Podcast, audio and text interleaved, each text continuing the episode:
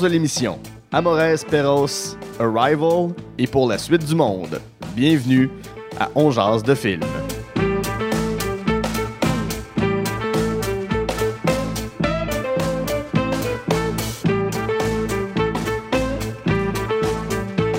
Bonjour à tous et à toutes, c'est Saint-Cyr, on jase de film. La formule est bien simple, je m'entretiens avec un ou une invitée de ses goûts en matière de cinéma.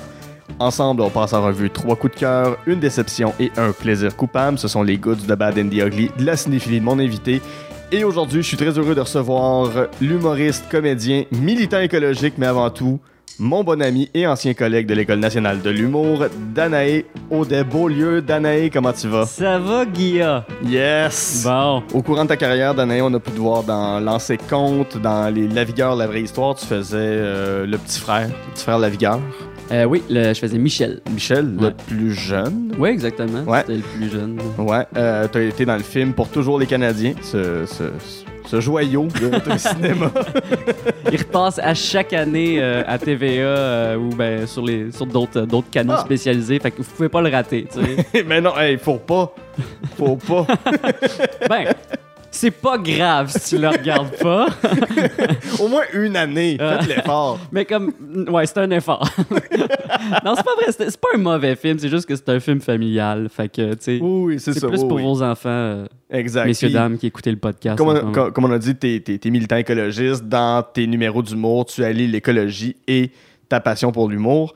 Avant qu'on entre dans ta liste, je veux savoir, euh, c'est quoi les films qui ont marqué ton enfance? Ah, moi, c'était tout Avec quoi t'as grandi? Tout du Jim Carrey, là, Ouais. vraiment. Ben, tu sais, aussi, comme, comme tout le monde, là, tu sais, nos parents nous achetaient des VHS de Disney puis ces affaires-là. les grosses cassettes blanches. Euh, oui, il y en avait une qui était blanche. La plupart, c'était des cassettes, euh, des cassettes euh, standards. Là. C'est quoi ça, c'est gros? Ah non, c'est vrai. Oui, ok, oui, tu parles. le, le- le- le boîtier. Ouais, le boîtier, ouais, ouais, ouais, exactement. Le gros les, boîtier les. Mighty Ducks, là, le boîtier des Mighty Ducks, là, il était pas beau à voir. là. on l'avait brisé. Je pense qu'on l'avait réparé avec du tape à hockey. On le regardait. Ben, en ça maudit. fit. Ah oui, oui, c'était parfait. là. C'était comme Tu peux même plus l'ouvrir, vous l'aviez tapé tout le long, ça rentre Tape à la fin. On se garnotait ça dans le cours avec mes C'était pas loin de ça, pour vrai. là. Non, mais on a, j'ai regardé beaucoup, beaucoup de films quand on était jeune, tu sais, puis euh, euh, c'était beaucoup des films de sport, Ouais. des films drôles, puis Jim Carrey, là, moi, là, je, je capotais, là, tu sais, Oh, c'est ouais. vraiment Ben, mon idole. t'as- une face qui rappelle Jim Carrey. Tu fais des, tu fais des, des, des faces et des grimaces qui rappellent Jim Carrey. Sur tu- scène T'as beaucoup nourri ça euh, Ouais. Au courant de, de ta carrière d'humoriste. Ouais, sur scène, à l'école de l'humour, puis tout ça. c'est ça, ça, ça paraît l'influence que ce gars-là a eu sur toi. Ah, vraiment, à 100%. Puis, tu sais, comme moi, je, quand j'étais jeune, je savais pas qu'il avait déjà fait du stand-up et tout ça. Puis, c'est en vieillissant que j'ai appris qu'il avait aussi fait du stand-up. Puis, quand tu regardais son stand-up, tu fais comme, ouais, c'est pas du stand-up, c'est du Jim Carrey Ouais. sur scène, tu sais. Puis, mais c'est super bon, c'est super. euh, c'est- old school au bout, là, tu sais. Mais Ouais. je- j'adore ce qu'il fait. Puis, tu sais, je ferais pas des numéros juste comme lui, il l'a fait. Sauf que je m'inspire de lui, puis je, m'en- je, je le dis. Ben oui, euh, tu t'en caches je pas, m'en là. cache pas du mieux. tout, là. Puis, j'ai l'impression que ma face, elle a évolué en fonction de comme faut que je ressemble à ce gars-là, tu sais, tellement que je tellement que je l'aimais puis je tripais sur ce qu'il faisait puis qu'il me faisait rire. Ben, je te, je te- je te souhaite d'avoir une carrière aussi riche que la sienne et je te souhaite juste pas d'arriver dans la mi-cinquantaine puis devenir un homme dépressif avec une barbe qui touche quasiment le sol puis qui est anti-vax, c'est tout. Ah, c'est vrai, il est-tu anti-vax? Ouais, il est rendu anti-vax. Ah non, ouais. oh non. Ouais, il croit pas au vaccin euh, de, Ah. tout, de tout genre. Ouais, mais le pire c'est que j'aimais qu'est-ce qu'il était en train de devenir, moi comme peintre puis tout ça, j'étais Mm, comme ah, ouais, il, il- il change, il évolue comme artiste puis tout, mais c'est vrai que des fois même tes, tes, tes, tes idols, là, tes, tes idoles, à un moment donné, ils Eh font oui. quelque chose que tu fais comme bah. Mais c'est son opinion rendu là. Je veux dire, comme fais-toi pas vacciner si tu veux. T'es multimillionnaire, t'es dans ta tour d'ivoire. C'est comme. Oui, c'est Je, je sais pas ce que ça. J'ai pas l'impression qu'il voit grand monde. non, exactement, de toute façon. C'est ça que je me dis. Je pense que rendu là, là il, il- il vit, comme une ermite probablement. Il fait ses œuvres d'art, fait ses petites shit. Ouais, ouais. On va s'éloigner d'être ermite pour se déplacer dans, une des villes les plus peuplées du monde, à Mexico, avec Amores Perros, un film qui date de l'an 2000, réalisé par Alejandro González Iñárritu. Euh, qui depuis a été récompensé de moultes Oscars pour euh, tous les films qu'il a pu réaliser. Ça met en vedette Gaël Garcia Bernal, Emilio Echeverria et Vanessa Bosch. Ça raconte quoi, Maurice Perron? C'est quoi l'histoire de ce film-là? Comment tu l'as découvert? J'en ai aucune idée. je sais pas, j'ai- on m'a dit que c'était bon. Fait que je t'ai dit, hey, c'était un de mes coups de cœur. Ah ouais, c'est ça. Ben, on m'a dit, là, je l'ai entendu dire que. Il paraît que c'est bien bon, là. Non, mais c'est comme trois histoires, OK? Puis, euh, pour vrai, c'est c'est un film qui a été réalisé avec un million de budget Ouais. En l'an 2000. Puis, euh, juste ça, juste ça, tu sais, comme les films mexicains aussi, j'aime beaucoup le cinéma euh, mexicain, euh, puis d'Amérique du Sud en Mhm. général. J'aime vraiment comment est-ce qu'ils traitent leur image aussi. Puis, cette histoire-là, c'est juste une très bonne histoire à la base. Mhm. Mais c'est comme trois histoires qui, finalement, comme se, se recoupent à la fin de, de- de tout ça. Puis, le chien, la symbolique du chien vraiment revient vraiment souvent, puis la symbolique de l'amour. Donc, Amores Perros, c'est amour-chienne, la, la Ouais, traduction les en français. Puis, euh, puis c'est vraiment comme deux thématiques qui se suivent tout le long. Puis à quel point ça peut être difficile la vie euh, quand tu pas d'argent. Puis quand que. Puis, puis, puis, puis il y a ces exemples-là. Il y a comme on suit comme soit. euh, je pense qu'il y a trois couples dans le film, là, mais en fait, il, puis, puis il y a- puis il y a des histoires d'amour à Mhm. travers tout ça. Puis qui se recoupent éventuellement à un moment donné. Mais je veux dire, c'est assez complexe comme histoire parce qu'il y en a, il y a comme trois films en un, tu sais, au bout du compte. Mais tous les, tous les thèmes qui sont explorés, moi, c'est plus ça qui m'intéresse que l'histoire en tant que telle. Parce que tous les thèmes qui sont explorés, puis le jeu des acteurs aussi qui est, qui est extraordinaire. Mhm. Mais euh, vraiment, euh, juste le fait que quand t'es quand, quand t'es pauvre, ça veut pas nécessairement dire que t'as les bonnes valeurs, euh, que, que t'as pas des bonnes valeurs Non, versus tout fait. quand t'es riche, euh, les valeurs que t'as, tu sais. Puis il y, a- y a vraiment des personnages comme le personnage, un, un personnage du, du vieux monsieur, je me rappelle plus le nom de la- l'acteur. euh, Euh, Est-ce que le- c'est Emilio Echevarria? euh, oui, c'est ça, exactement, exactement. Lui, euh, il, joue, il joue très, très bien, mais son, son, son personnage est juste génial. C'est comme un sans-abri qui est amoureux des chiens, tu sais, puis un sans-abri... Il y, a, il y a comme un abri, là, c'est un squatter, là, si on veut. Là, puis, Genre, genre, genre de, de SDF, là, plus. ouais, euh, exactement, c'est ça. Puis il se fait, euh, il, il se fait payer pour euh, faire des petits contrats de, genre euh, des, des jobs de bras, là, des jobs Mhm. de main. Puis il- à un moment donné, il s'est fait payer par un, il se fait payer par, euh, par un gars qui veut faire assassiner son, euh, son associé. Puis, euh, puis finalement, il fait juste comme, il fait juste pas le faire, tu sais. C'est- Mhm. C'est aussi une, c'est aussi un des thèmes que j'ai remarqué là-dedans, c'est comme, il y a pas de loi vraiment, tu sais, comme, sais, dans, dans la vie de tous les jours, là, tu sais, oui, il y a des lois puis tout ça, sauf que si tu veux pas les respecter, ces lois-là, tu peux ne pas les Ouais. respecter. Puis c'est vraiment, c'est vraiment ça, là. Il y a- à un moment donné, il y a des combats de chiens, tu sais, il y a beaucoup, beaucoup euh, la thématique du Ouais, chien la première histoire, c'est, c'est- ça tourne autour des combats de chiens. Exactement, tu sais, c'est le personnage de Gaël Garcia Bernal qui, qui comme il, il trouve un chien, tu sais, puis là il se rend compte que son chien est capable de tuer d'autres chiens, puis il est vraiment bon dans les combats de chiens. Puis là, il les amène à des combats de chiens, puis il gagne, gagne, gagne.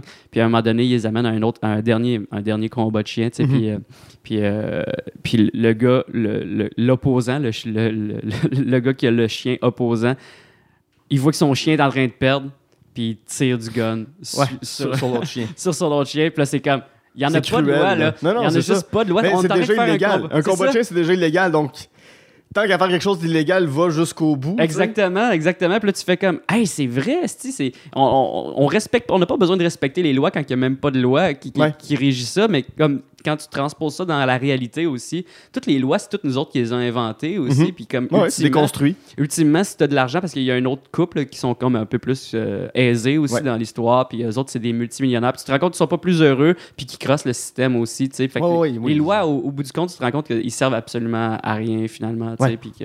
Mais en tout cas... euh, puis Puis, son histoire, elle, c'est l'histoire la plus comique, si on veut. là. C'est celle qui perd son chien dans le plancher, puis elle entend son chien gratter partout, puis elle essaie de le retrouver dans son grand appartement qui a plus de fin, puis c'est une, c'est une mannequin qui se retrouve paralysée.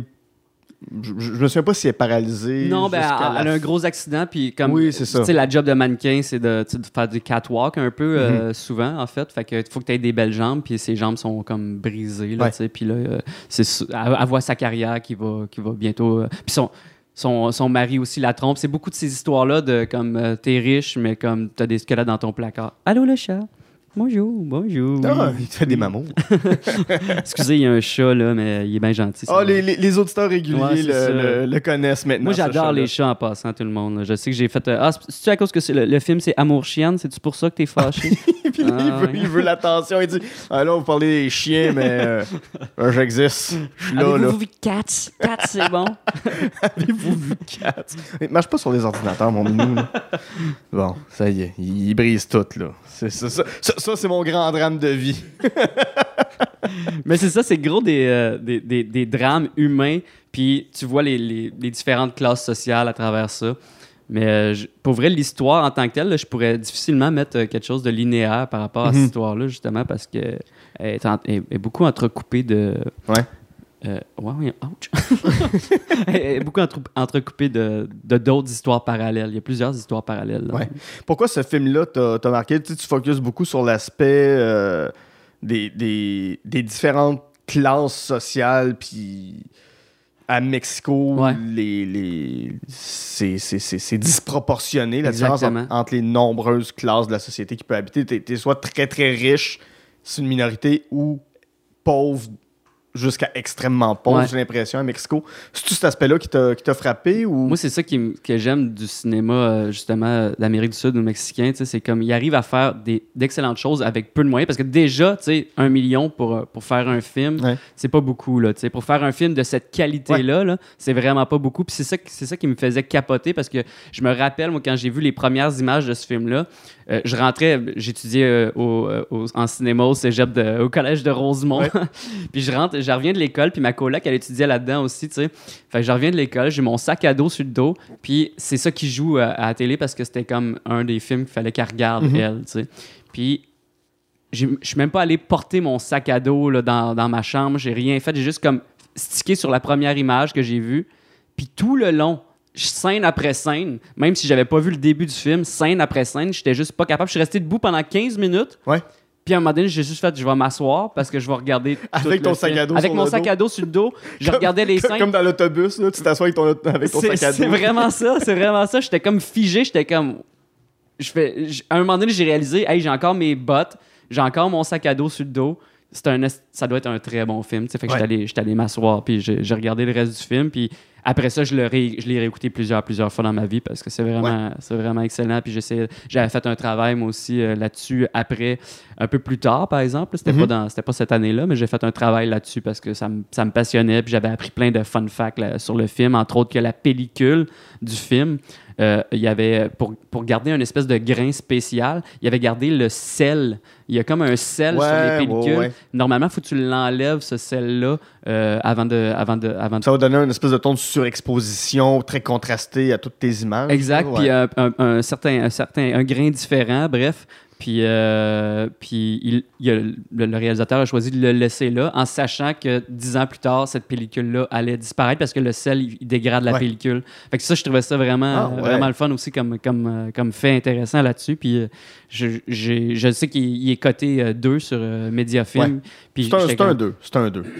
je- J'espère qu'un jour, il va être coté 1, mais je sais pas. Ça, de, de tous les films d'Iñárritu, ce serait celui à qui je donnerais un Oui, 1. oui, 100%. Complètement. 100%. C'est, il- Complètement. Il n'a pas fait de film qui a à côté ça. Puis c'est ça que je trouve fou, euh, justement, pour revenir au, au budget de, de ce film-là. Un million, puis il y a eu combien comme pour faire euh, The Revenant? Il y a eu genre 100 millions. Puis c'était, pas meilleur. C'était bon, là, mais je veux dire... C'était correct. C'était correct, c'est ça. J'ai mes problèmes avec ce film-là. Ah, moi aussi, parce que je m'attendais à tellement plus. Mais Ouais. c'est un bon film si tu le regardes de même, puis tu, tu sais pas qu'il a fait, a- que ça a coûté 100 millions comme film. Mais honnêtement, comme je, je préfère le film à un million finalement. Ouais. C'est de loin, là, même. Complètement. Ben, c'est- riche, c'est. c'est- C'est c'est- c'est des rencontres impro- Parce que justement, Ouais. les personnes sont, sont reliées par un accident. C'est un accident de la route. Ben, c'est Ouais, l'accident ouais, ouais. qui cause. euh, Ben, c'est que euh, au- sais, ça commence avec cette scène là où ce que euh, il s'enfuit euh, il s'enfuit du gars qui a tiré son chien tu sais parce que il- en fait il s'enfuit de, de- des hommes de main du gars qui a tué son chien parce qu'il a décidé de se faire vengeance puis il l'a poignardé là tu sais Gaël Garcia Bernal. là, le ouais, Ga- personnage. Ga- Gaël Garcia Bernal, Le, le gars qui faisait des combats de chiens. Exactement. Fait qu'il a, pas, il a poignardé le, le gars qui était pas fair, qui qui a comme littéralement tué son chien aussi, dans le fond. Puis, euh, puis là, il est parti en voiture. Puis là, il a comme, ça commence, le film commence dans le même car chase, là, tu sais, genre, eux autres, ils le suivent, ils le suivent. Puis euh, à un moment donné, paf, gros accident, tu sais. Puis, euh, puis cet accident-là, ben justement, là, après ça, t'a- t'apprends que comme cet accident-là est relié avec la, avec la mannequin, puis, Ouais. euh, puis tout ça. Puis, bref. Puis il y avait d'autres films de même dans ce, ce genre de film-là, Ben, genre Babel. euh, Ouais, comme- Babel, mais tu sais, c'est très.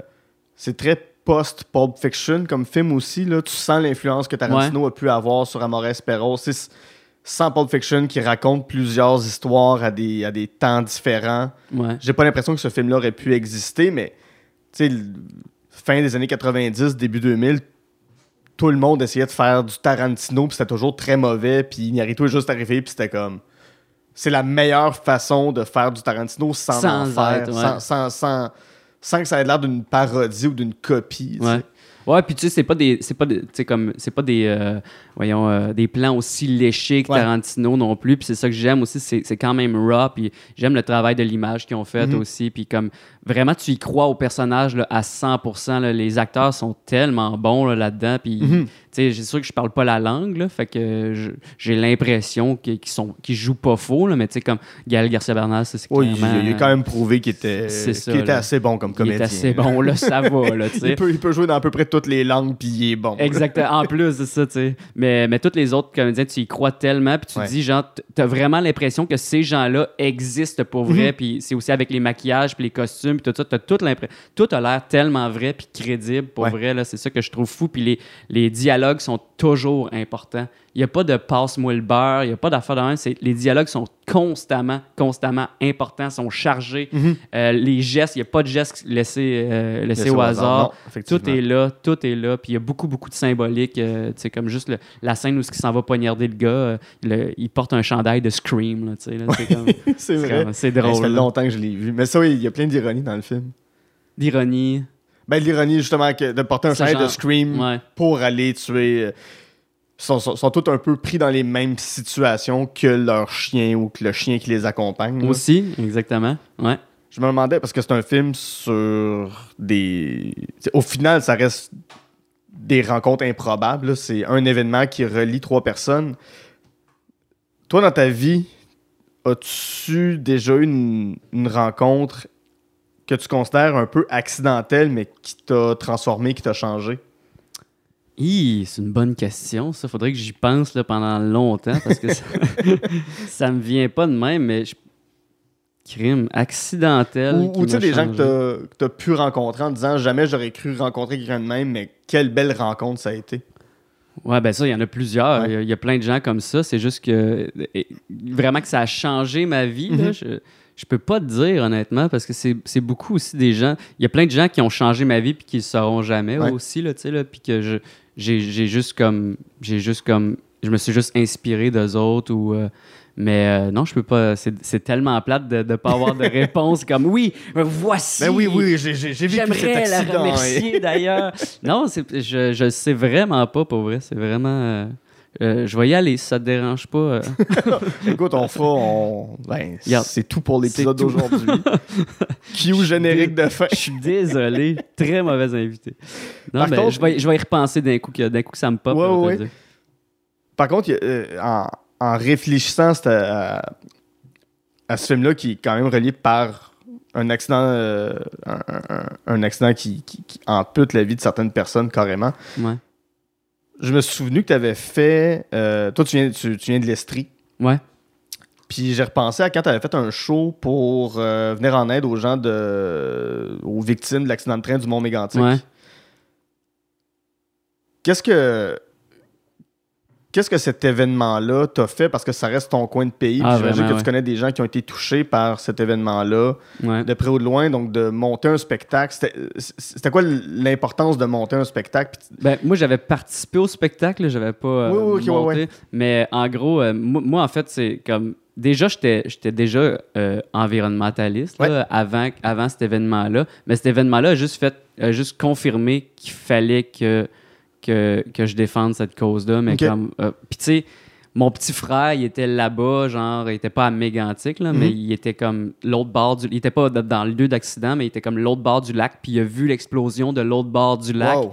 Euh, il m'a appelé le lendemain matin, euh, il m'a réveillé, puis il m'a dit genre, hey, le centre-ville a explosé. Moi, j'étais comme, ça se peut pas, là, ça se peut pas. Parce là. que c'est un, c'est un endroit que tu connais bien. euh, ouais, moi, j'ai fait, dans le fond, moi, je, je viens du village de Notre-Dame-des-Bois, puis euh, Lac-Mégantic, c'est là que j'allais à Polyvalente. Fait que je connais beaucoup de gens qui sont là-bas, tu sais, je connais, je connais plein de monde de mon âge, là, parce que c'est vraiment des, tu sais, comme pendant cinq ans, je connaissais tout le monde, puis après ça, tu connais plus personne qui est là-bas, Ouais. là, mais bref, je connais, je, je connais encore pas mal de monde là-bas, puis je m'inquiétais pour ces gens-là. Puis, tu sais, il y a, une des filles d'ailleurs qui a déjà sorti avec mon frère qui, qui- qui est morte dans la tragédie. Fait que c'est vraiment comme. Wow. Ouais, j'étais, vraiment impliqué, là, tu sais. Puis j'avais des amis à moi que eux autres, ils ont perdu des, vraiment des bons amis là, Mhm. tu sais, dans, dans la tragédie. Fait que c'est pas, c'était pas mes amis nécessairement, mais comme, tu sais, ça, ça- c'était vraiment, vraiment rough comme, comme moment, tu sais. Puis au-delà de tout ça, au-delà des, des drames humains, tu regardes ça puis tu fais comme, c'est vraiment absurde que ce soit le capitalisme, ultimement, qui, qui a fait Ouais. ça, tu sais. Puis c'est pas juste comme, c'est pas Puis, juste... puis- puis le capitalisme, pas juste le capitalisme, mais le, le- le capitalisme destructeur.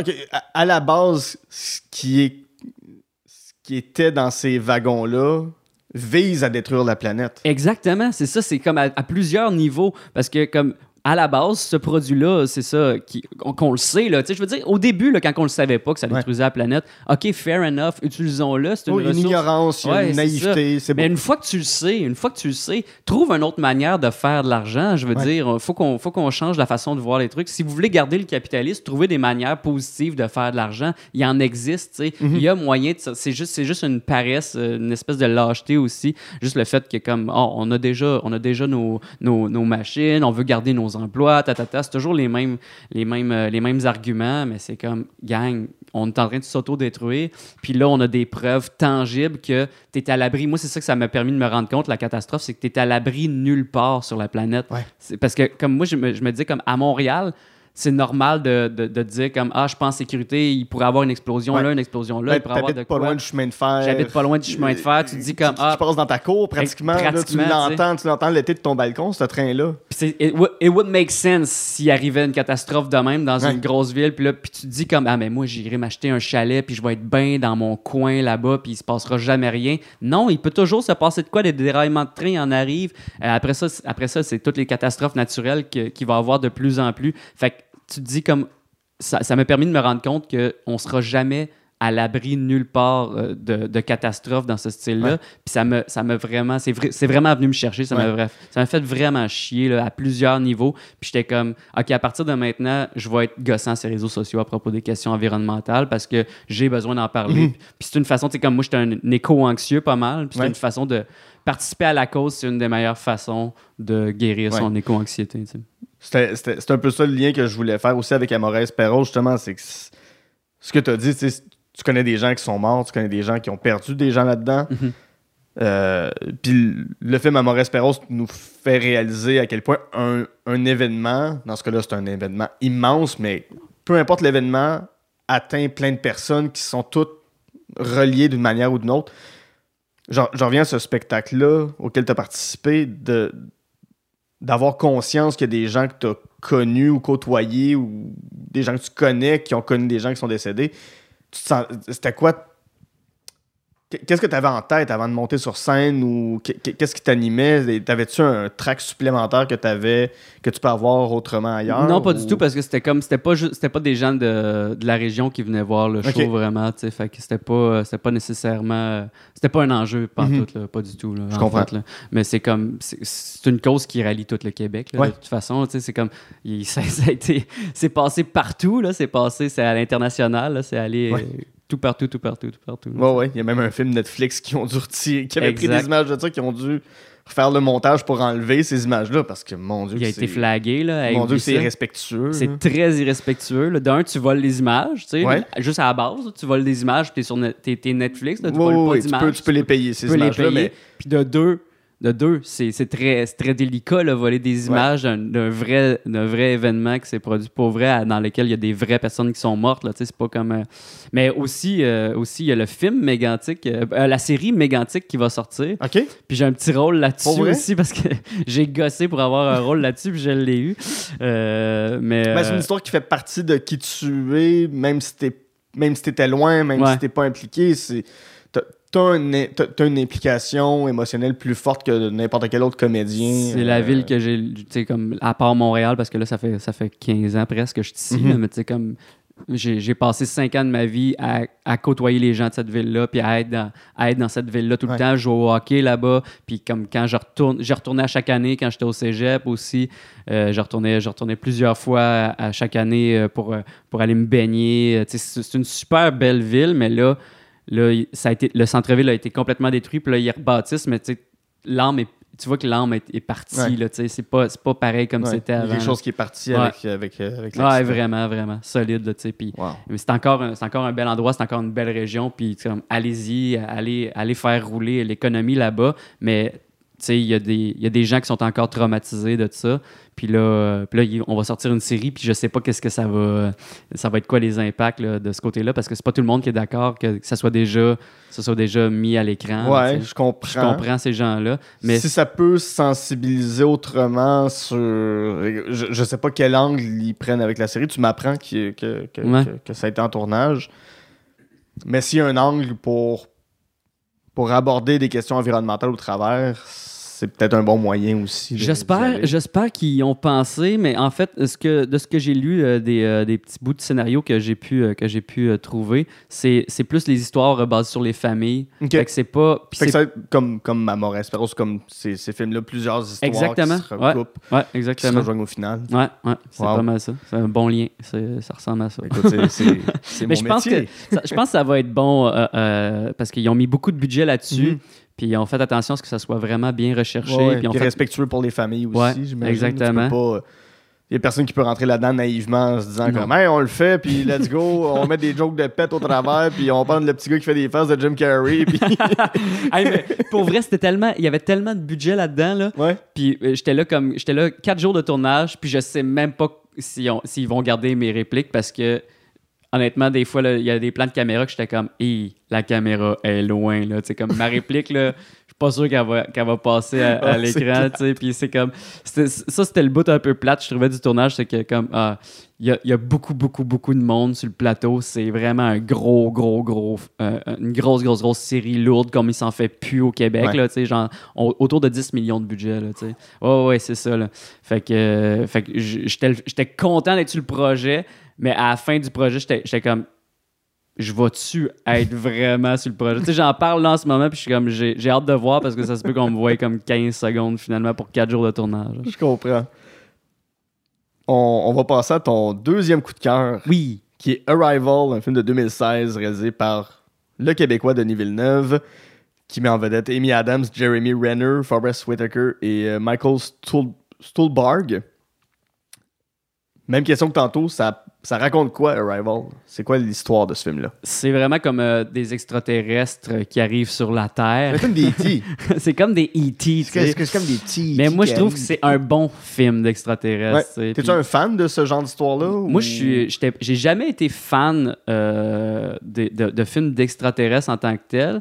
Euh, j'ai, j'ai jamais vraiment tripé science-fiction Mhm. avant le milieu de la, vingt- le, le milieu de la vingtaine. Ok. Tu sais, Quand, quand j'ai, eu 26, 27, là, j'ai commencé à triper science-fiction parce que je, je suis de plus en plus intéressé par la science en général. Puis souvent, les films de science-fiction, il y a comme, ils ont comme aussi... euh, euh, il y a- il y, a plusieurs degrés aux films de science-fiction, tu sais, que tu peux, que tu peux comme, je sais pas, c'est c'est super intéressant à, à plusieurs niveaux, je trouve, parce que on, on peut se projeter dans un univers qu'on aimerait, dans lequel on aimerait vivre avec ça, parce que euh, il n'y a pas de limite, là. Ouais. Tu peux, tu peux inventer ce que tu veux. Tout se peut dans ces films-là, tu sais. C'est juste que tu utilises aussi des aspects, les aspects de la science que tu dis, ça se pourrait, c'est Mhm. plausible, tu sais, ça pourrait être vrai, ça pourrait se passer. Puis, je veux dire, que des extraterrestres arrivent sur la Terre, c'est plausible. Oui. Il n'y a personne qui a prouvé que ça n'existait pas, les extraterrestres. Ben, avec la grandeur de l'univers et maintenant qu'on sait qu'il y a des univers, En plus, ouais, multi-univers. ouais. multi-univers, ce serait.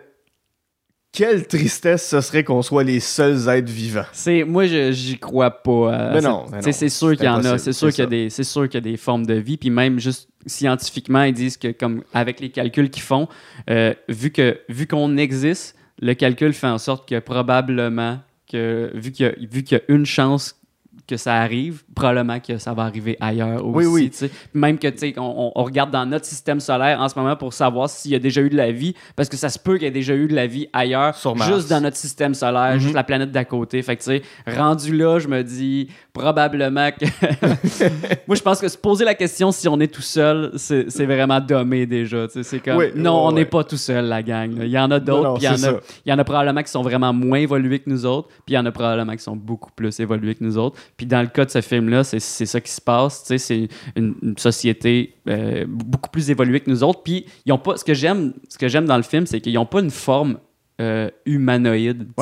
C'est c'est des. C'est pas, c'est pas l'extraterrestre qu'on voit comme dans le film Paul, qui est l'image classique de la, Ouais. la petite bouche, les gros yeux, le gros cerveau, mais Exact. une espèce de, de- de tête en cône. Le là. dessin qui revient souvent, qui est Ouais, probablement ouais. qui vient probablement de quelque part. Je sais que les Mayas faisaient les mêmes dessins de- des extraterrestres aussi. Peut-être que ça vient de notre Ben, imaginaire dire, collectif euh, aussi. Là, Guy. Nantel a cette tête-là.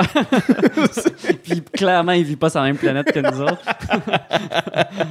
oh, mais lui, je voudrais. Je pense pas que c'est une. En tout cas, vous Continuerez la phrase dans votre tête, la gang, là. Je veux pas me faire poursuivre. Ah, je suis pas sûr qu'il y a le temps d'écouter un podcast. C'est ben trop. En tout cas, non, je vois. Non, moi non plus, je veux pas. tu veux pas recevoir des mises en demeure, toi non, non, non. plus. Mais bref, c'est ça. Il ressemble plus à des pieuvres au bout du compte. tu sais. Ouais. Puis, euh, puis son, son, c- ce, que ça, ce, que le film, euh, ce que le film porte comme message, c'est que le langage a vraiment une influence sur la façon, sur le temps, en fait. Puis ça, c'est dur à expliquer. Puis honnêtement, je sais pas pourquoi j'ai choisi ce film-là parce que je vais avoir de la misère à vous expliquer c'est quoi le. qu'ils ont, ils ont leur propre langage qui est cyclique. C'est Ouais, toujours et- des espèces de cercles avec des branches. Exactement. Puis là, il y a, il y a une, euh, il y a une, euh, une- ben, la- la- la- l'actrice principale, Mhm. en fait, elle, euh, son personnage, c'est une, euh, c'est une personne qui travaille en langue, Ouais, justement. une linguiste. Linguiste, ouais, Ouais. c'est ça. Puis elle, faut qu'elle dé- faut qu'elle déchiffre. Fait que c'est un peu comme c'est un peu comme quand les premiers euh, les premiers colons sont arrivés en Amérique, tu sais, ou n'importe euh, puis sont, sont venus tous scraper euh, le paradis. Eux autres, faut qu'ils apprennent à parler euh, à la- le, le langage euh, des, des, des Ouais. aborigènes, des autochtones. Fait que fait qu'il faut que tu découvres un peu, faut, faut, faut que tu apprennes comme ah ben ça, ça ça veut dire pomme, ça c'est des concepts. Faut que tu apprennes Ouais. des concepts aussi. Fait que petit à petit là, à parler à nouveau. c'est juste que là, nous autres, on, on c'était tout avec notre voix, mais là, eux autres, leur langage, c'est comme des jets d'encre qui forment un- des espèces de cercles. Puis les espèces de cercles, c'est un peu comme une écriture, en fait. Fait que c'est un peu comme, c'est un peu comme aussi, euh, si, mettons, nous, on connaît l'alphabet, tu sais, Mhm. l'alphabet euh, qui vient de je sais pas trop où, mais après ça, il faut que tu... Dans notre cas, c'est c'est- c'est l'alphabet latin. C'est l'alphabet euh, avec des emprunts au grec, mais surtout latin. Puis là, mettons qu'il faut que tu apprennes l'alphabet arabe, ben là, t'es es shifté, tu sais, faut, faut- tu repars à zéro, puis elle, sa job, c'est de, de repartir à zéro avec eux autres. Fait qu'ils ont- ils établissent un contact, tu sais, ils vont dans leur vaisseau spatial, parce que les autres, ils- ils- les extraterrestres sortent pas, là, ils sortent pas de leur vaisseau spatial, ils sont dans leur vaisseau. Mhm. Fait qu'ils établissent des contacts avec les humains, puis ils savent pas pourquoi ils sont là. Puis il y en a comme des vaisseaux comme ça, ils sont arrivés tout en même temps sur la planète Terre, puis il y en a comme un peu partout Mhm. sur la Terre. Puis là, elle, faut qu'elle communique avec eux, parce que c'est comme la best, là, tu sais. Ouais. C'est la question est-ce qu'ils viennent en paix ou ils viennent en ennemi? Ben, en fait, c'est- un peu l'enjeu du film. Un peu tout le long, on se demande est-ce qu'ils viennent en paix ou en ennemi? Puis, tu sais, comme tu as les classiques des Américains qui disent, des Américains puis les Chinois qui disent let's bomb them. Tu sais, Ouais. comme on, on va les, on va les attaquer, ils n'ont pas d'affaires ici. Tu sais. Puis elle est, elle est comme non, non, non, attendez, tu sais, on va communiquer, on veut savoir c'est quoi leurs vraies intentions. Finalement, plus que le film avance, on, on, on, on- on a-tu le droit de faire des, euh, Oui, oui, des oui, oui. spoilers? Plus que le film avance, tu te rends compte que ben, leur langage, leur langage a vraiment une importance énorme sur ce qui va se produire dans le futur. Mhm. Fait que là, tu te rends compte que le langage est relié à, euh, au, fait que, au fait que tu peux comme voyager dans le temps. C'est vraiment compliqué. Ouais, c'est ça, c'est d'être capable par le langage de comprendre ton avenir, Ouais. de comprendre ce qui va t'affecter, ce qui va qui va avoir un impact sur ta vie sans que tu l'aies vécu, tu comprends vers quoi tu t'en vas. Exactement. Puis pas juste, pas juste avec le langage, c'est aussi comme le langage. Elle, elle, elle apprend à parler leur langage. Puis tranquillement, pas vite, elle se met à avoir des rêves. euh, Allô, Minou! Elle se met à avoir des rêves complètement fuckés, genre, mais qui- des rêves qui ont l'air tellement, tellement, tellement réels. Ouais. Puis tranquillement, pas vite, ces rêves-là, tu te rends compte que probablement qu'elle vit dans plusieurs. Tu sais, euh, c'est pas juste des rêves, c'est des d'autres vies qu'elle vit, elle Mhm. aussi. Puis euh, puis il y a comme une histoire d'amour à travers ça. Puis moi, je pleure à chaque fois. Pour vrai? ouais, pour vrai, à chaque fois je le regarde, je braille parce que je suis comme, je suis comme c'est tellement une histoire d'amour qui est pas une histoire d'amour, mais que, tu sais, tout, tout le long du film, t'as pas l'impression que c'est une histoire d'amour, puis à la fin, ça, ça te hit, là, tu fais comme, oh my god, c'est fou ce qui est en train d'arriver, tu sais, Ouais. comme, il y a- tu comprends, tu comprends, euh, j'ai pas mal tout compris à la fin du film, mais c'est tellement difficile à expliquer, c'est tellement intense comme film. C'est le genre de film, surtout les films de science-fiction, c'est les genres de films qu'il faut que tu regardes plusieurs fois Mhm. avant de comprendre quelque chose, là. Puis, euh, puis moi, je, je, pense que j'ai pas tout compris le film, mais j'adore, j'adore euh, vraiment Ouais. chaque minute de ce film-là. le, le personnage, on, on va, divulgacher un peu, mais le personnage d'Amy Adams comprend que si elle prend un chemin en particulier dans sa vie, ce chemin-là va l'amener à vivre un grand drame. Ouais. mais c'est un chemin qui est prêt à prendre Exactement. quand même. Exactement. Elle est prête à souffrir, mais ce chemin-là va lui amener quand même énormément de bonheur. Exactement. Elle sait, dans le- on, on le divulgage dessus ou pas? ou- Ah, r- rendu là, allons-y. Dans le là. fond, Puis c'est les- ça, les- c'est que- en, en fait, les auditeurs qui l'ont pas vu, pouvez avancer de quelques minutes. euh, Ouais, exactement, exactement. Dans le fond, c'est parce que ça, on apprend au, au fil du film. Puis d'ailleurs, le film est construit un peu de cette manière-là, Mhm. de, de genre de, de pas nous donner les punchs tout de suite de- dans la vie. Fait que on apprend euh, au fil du film que sa, sa fille, euh, euh, c'était sa fille? Ouais, ouais, elle va avoir une fille. Elle va avoir une fille Dans quelques années. dans- Elle va avoir une fille dans quelques années avec justement le gars qu'elle a rencontré sur, euh, sur cette, euh, cette espèce d'activité-là, d'aller parler avec les extraterrestres cette activité. cette activité. Mais tu sais, au début du film, quand, au début du film, sa fille est déjà morte. Hein, C'est super, euh, c'est super bizarre. C'est comme elle vit déjà un drame au début du film. C'est ça, mais qu'on comprend qu'on passe comprend. plus tard. En tout cas, mais ça, c'est- que sa fille qu'elle va avoir avec le personnage de Jeremy Renner, cette- sa, sa- sa fille va avoir un cancer, je pense, à l'adolescence. Ouais, ouais, exactement. Puis elle va pas réussir à la. Puis non, c'est ça, elle va, elle va- elle va perdre sa fille, mais elle se dit, je, je- je veux quand même l'avoir, cet enfant-là. Ouais, exactement. Puis je le sais qu'elle va mourir en bas âge, mais regarde. Puis elle, elle sait ça, puis euh, elle accepte quand même de faire, de faire ce chemin-là, Ouais. de, de- de refaire les mêmes, euh, pas les mêmes erreurs, les mêmes choix en fait. Mhm. Puis, euh, mais c'est ça, c'est une belle leçon de vie aussi, une belle, euh, euh, une belle leçon de, de politique aussi, comme comment qu'on gère ça, les extraterrestres, s'ils arrivent sur Terre, est-ce qu'on, est-ce qu'on, s'ils sont là pour nous aider en plus, euh, est-ce, qu'on, attend, est-ce qu'on est capable d'être patient pour savoir qu'est-ce qu'ils veulent exactement? Mais Puis- ça là, pour nous faire du mal. Regarde, on va faire un parallèle avec le colonialisme. ouais.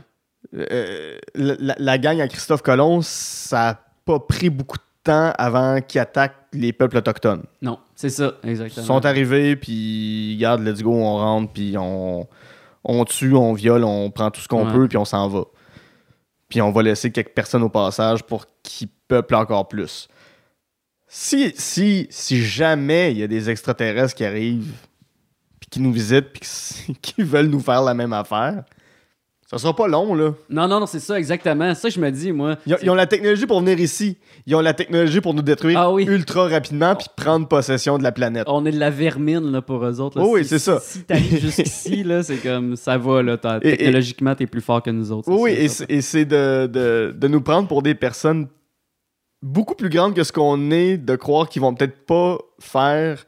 Les humains, on s'en fout, on parle avec les chats. Oui, on parle exactement. avec les chiens, on parle avec, euh, Les avec fourmis? les vaches, les fourmis. Bernard Werber, c'est ça qu'il dit, là, c'est comme dans ses livres, c'est genre, je suis pas sûr qu'ils viendraient, les extraterrestres voudraient nous parler à nous autres, ils parleraient sûrement plus aux fourmis, elles sont bien plus ça. évoluées que nous autres, sont ça, là à, bien à plus qui, à qui longtemps. ils vont essayer de parler? Ouais. Vous le savez pas. Non, c'est ça. Ils vont peut-être faire comme. Les fourmis sont beaucoup plus intelligentes. On va comme. Hein? Hein? On. Non, on, a- on a la on, on a OD. Comme, non, non, on est euh, plus intelligent, on a fait OD. Justement. Justement. Justement. ça fait longtemps que les fourmis regardent plus nez. Eh non, c'est clair, là, c'est pour vrai. Puis euh, c'est vraiment, c'est vraiment un film, euh, un film intelligent pour, à ce niveau-là pour justement comme comprendre un peu une relation qu'on aurait avec les extraterrestres, puis quelle erreur qu'il faut pas faire, puis quelle, quelle marche à suivre. C'est quoi notre marche à suivre aussi? Puis ultimement, on se rend compte dans le film qu'ils sont là pour venir nous aider parce qu'ils savent que dans le futur, notre société va les aider pour une autre affaire. Ouais. C'est vraiment intéressant. Si je te pose la question, tu rencontres ces extraterrestres-là qui te donnent la possibilité de voir tes, tes- de, de voir l'avenir avec les multiples choix que tu pourrais faire. Hum. T'acceptes-tu d'avoir ce don-là ou ça devient une tare? Moi, je l'accepte. Ouais? Ouais, ouais, ouais. Tu veux savoir, tu, ma- Ben, malgré les peines que ça pourrait. Moi, c'est- moi, c'est. c'est- te créer? C'est pour ça que ça me, ça me fait pleurer aussi, ce film-là. C'est parce que. euh, justement, que tu sais qu'est-ce qui va s'en venir. Tu sais que- qu'il va y avoir des drames. Tu sais que. Tu connais. On, on va tous vivre des drames de toute façon. Puis, il faut juste comme surfer sur la vague. Puis, euh, vivre notre vie de cette Mhm. façon-là. tu sais. Mais ultimement, je voudrais pas me gâcher la surprise. Ouais. Mais comme si ça va être. c'est- Ça serait très difficile de dire non. Ouais, ouais. Quand tu as la mais- possibilité de le, le voir, là, tu sais, comme ce serait très difficile de Ah, dire moi, non. moi, l'idée de savoir toutes les filles avec qui je vais être, puis toutes les fois où je vais avoir des peines d'amour, puis toutes les fois, tu sais, si, si- j'ai un enfant un jour, puis que cet enfant-là meurt, de savoir. euh, Je, Je pense que je, je veux pas le savoir. Ouais, je comprends. Non, mais je, je suis bizarre de vouloir ça. Je pense que la plupart des gens veulent pas le savoir, Mhm. mais moi, ça serait trop difficile de dire non, je veux pas le savoir. Ouais. Je pense qu'au début, je dirais non, puis à un moment donné, je ferais comme Ah, c'est quoi, je veux, je, veux, je veux juste checker. Je veux Ouais. juste checker, tu sais. Mais c'est que tu vois la mort de tes parents, tu vois la mort de tes proches, tu vois ta propre mort, c'est Mais moi, c'est gros là, c'est pas c'est pas petit comme euh, comme je pouvoir comme La don. plupart des gens diraient non, mais j'ai comme. Moi, je suis comme en paix vraiment avec la mort. euh, Ouais. Ma mort, la mort de tout le monde avec la fatalité. que je connais, parce que je suis comme On va tous mourir. Mhm. Puis, euh, juste d'un côté environnemental, c'est comme euh, un côté biologique aussi, Ouais. c'est comme c'est comme c'est correct de mourir parce que ça laisse de la place aux autres, tu sais, ça laisse de la place aux prochains. C'est toujours ça, c'est comme les arbres meurent, il y en a des nouveaux qui poussent, euh, les animaux meurent, puis ça nourrit d'autres animaux. Juste, je suis une page sur Instagram qui s'appelle Nature is Metal, puis je vous la suggère à tous, mais c'est comme c'est très raw, c'est des animaux qui mangent d'autres animaux. Les descriptions sont toujours très claires de voici comment la vie fonctionne.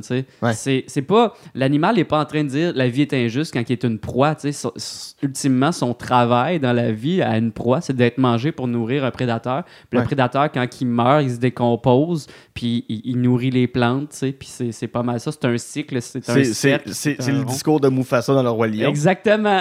mais oui, mais le pire, c'est que c'est, c'est bien basique. Là, tu sais. Tu Ouais, peux ouais. expliquer ça à des enfants, puis ils vont comprendre. Ils vont comprendre. Puis moi, je, je- c'est- depuis ce temps-là, depuis que j'ai compris que la mort, c'est, plus un renouveau, c'est plus une autre vie. Puis il y a aussi le fait que, ultimement, euh, j'ai comme des croyances un peu de réincarnation. Tu sais. Je me dis que je suis pas, je suis pas, je suis, je suis un, peu athée là, c'est-à-dire que je ou agnostique là, plus, ouais. c'est-à-dire que je j'ai pas une croyance vraiment précise, mais j'aime croire que on se réincarne dans la vie, fait que ton âme va, va, va, va retourner à quelque part d'autre, que ce soit Mhm. dans un animal ou que ce soit dans un autre humain. J'ai vraiment cette croyance-là, mais je peux pas, je mettrai jamais ma main au feu là-dessus. Là, le chat, donne-moi ça. Merci. je joue avec mon, mon couvercle. là. Ouais ouais, avec le couvert de, ton ta- de, de- de ta gourde, de ton thermos. Ouais, non, j'adore les chats en plus. Ben oui. Oh, surtout celle-là. Mais très, très philosophique aujourd'hui. euh. Je, je reviens un peu euh, au, au niveau de la communication avec, euh, avec Arrival.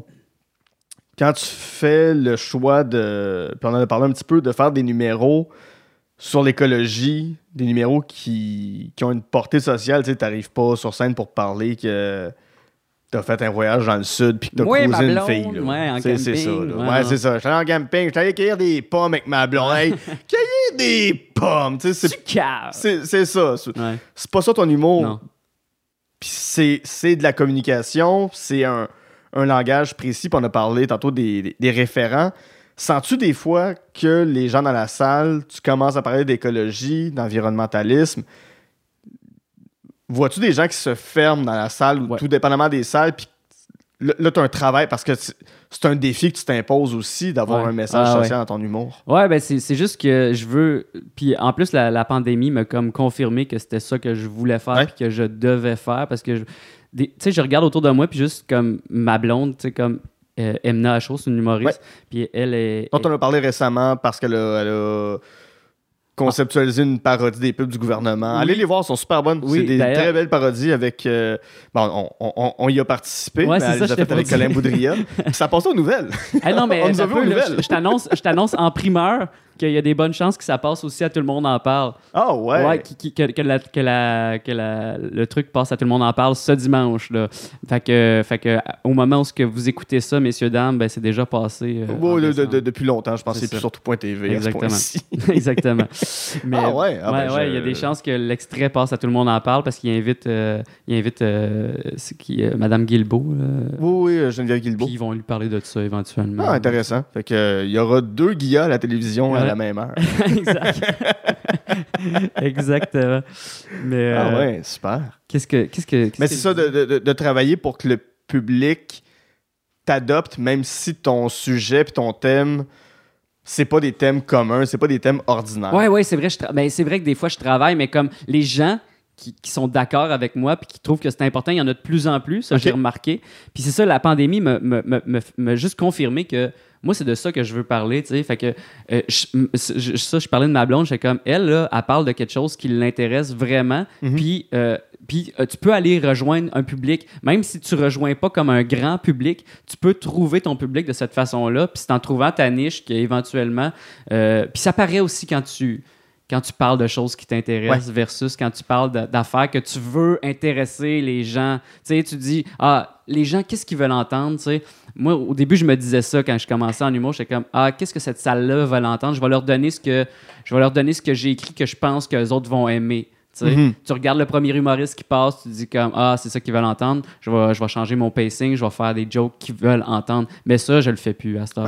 Je, je, je, veux, je veux parler de ça. Mais le problème, c'est que tu peux pas juste comme parler de ce que tu aimes puis que ça soit pas drôle pour personne parce que ça, c'est pas ça la job. Fait que le défi, c'est d'être drôle et intelligent, mais d'abord et avant tout drôle. Fait, fait, que, mais ça m'arrive des fois que je me dis, bon, je m'en vais travailler, là, je vais me battre pour que le monde rit de mes jokes, mais j'ai des jokes pour vous autres. Faites-vous-en pas, c'est juste euh, écoutez-moi, j'ai des jokes pour tout le monde, mais ça se peut que, que, que, je vous shake un peu dans vos, dans vos petits conforts. Ben, c'est ça, parce que on, on parle d'humour engagé, mais on, a évoqué euh, un certain humoriste que je veux pas qu'il m'envoie une mise en demeure, mais je trouve va faire un travail. Que, oui, c'est de l'humour engagé, mais c'est un humour engagé réconfortant pour pour certaines personnes qui ont des idées semblables. Ouais, ouais.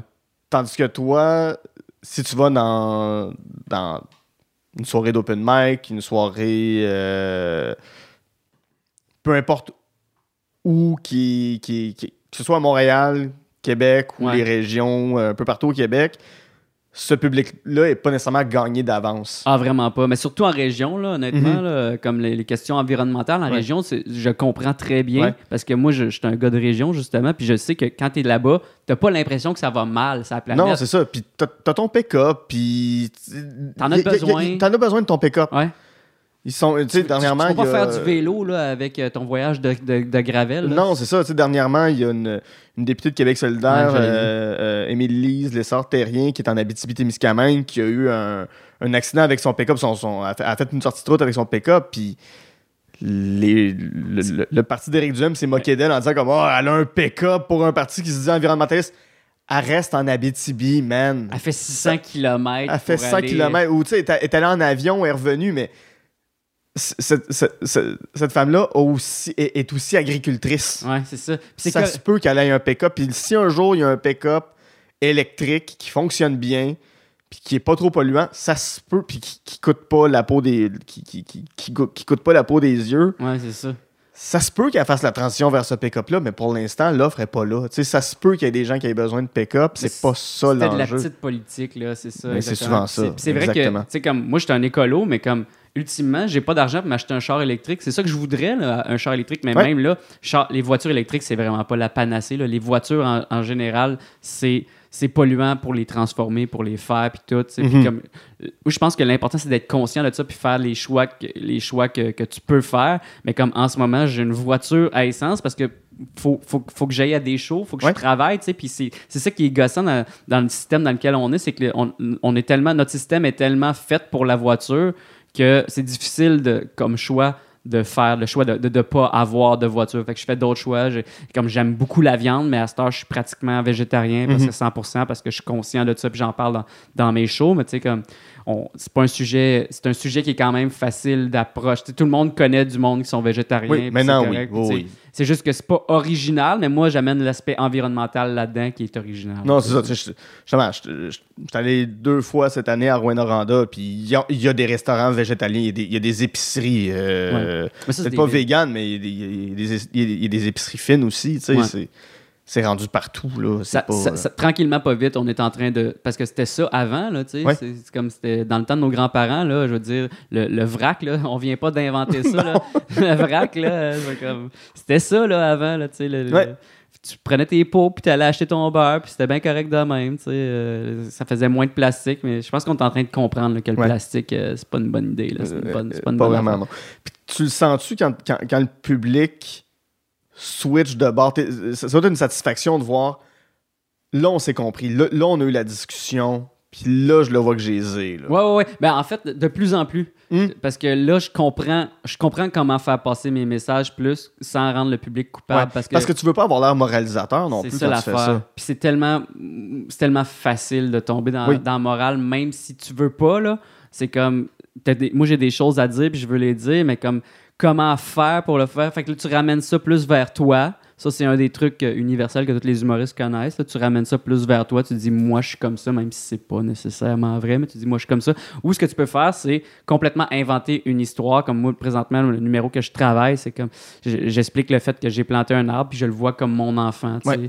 Fait que, tu sais, ultimement, je suis pas très engagé dans ce numéro-là, mais au moins, je je passe des petits messages à travers le numéro, à travers les jokes, je passe des petits messages euh, par-ci par-là Ouais, ouais. que t'as pas besoin de. Tu te sens pas, tu te sens pas mal si tu fais pas la, la, la chose que je, que je dis, euh, que je prône, mettons, Mhm. que je fais les choses que je prône, ouais. Le Danaï qui plantait des arbres. Mais Il plantait des arbres. c'est vers là que je me dirige. C'est un bon film d'ailleurs. qui très beau film, Des, des- très des beau arbres, c'est vraiment un merveilleux film. ouais. Ouais. On va passer à ton, euh, à ton troisième coup de cœur, qui est un coup de cœur pour, pour moi aussi, pour la suite du monde. Film de 1963 de Pierre Perrault, qui, euh, dans, dans- dans lequel on rencontre l'incroyable Alexis Tremblay, le vieux monsieur, le. le, le- le- je- je sais pas comment on appelle les, les, les gens de l'île aux coudres, là. Je, je connais pas le gentilé, mais les, les coudrés, je sais On, pas. on va dire euh, les insulaires. les insulaires de l'île aux coudres et, et, et, et la famille Harvey. C'est, c'est principalement eux qu'on suit dans ce film-là. Qu'est-ce qu'on voit dans Pour la suite du monde? Pourquoi c'est important, ce film-là, pour toi? Moi, je t'explique un peu le, con- euh, le contexte de quand j'ai vu ce premier film-là. Ok, Moi, je, je viens des régions. tu sais, je- le cinéma que j'ai vu, c'est du cinéma mainstream pour la Ouais. plupart. J'ai pas On en a parlé tantôt, euh, Jim Carrey, compagnie. Exactement. tu sais, C'est des affaires que- qu'il y avait au club vidéo du coin aussi. tu sais. Fait que j'ai pas vu de film d'auteur dans ma vie. Je me suis dit, hey, j'aime ça le cinéma, je m'en vais étudier en cinéma, je m'en vais au cinéma au collège de Rosemont, tu sais. Puis un matin, probablement lendemain de veille, on, regarde un, on regarde un film, puis c'est ça. C'est ça le- notre cours, tu sais. On s'en va regarder un film, puis pas sur un petit, euh, une petite télé, là. on s'en va écouter un film dans la salle de projection. Fait que c'est un, Sur le grand écran. sur grand écran, puis c'est pour la suite du monde. Moi, est quelle heure? Il, est, ah, il doit être 8h30, là. OK. Ouais, ouais, Wow. Hangover, 8h30 le matin, là, probablement. Je dis Hangover, je m'en rappelle plus, là, mais les chances sont très bonnes Ouais. au cégep. au cégep.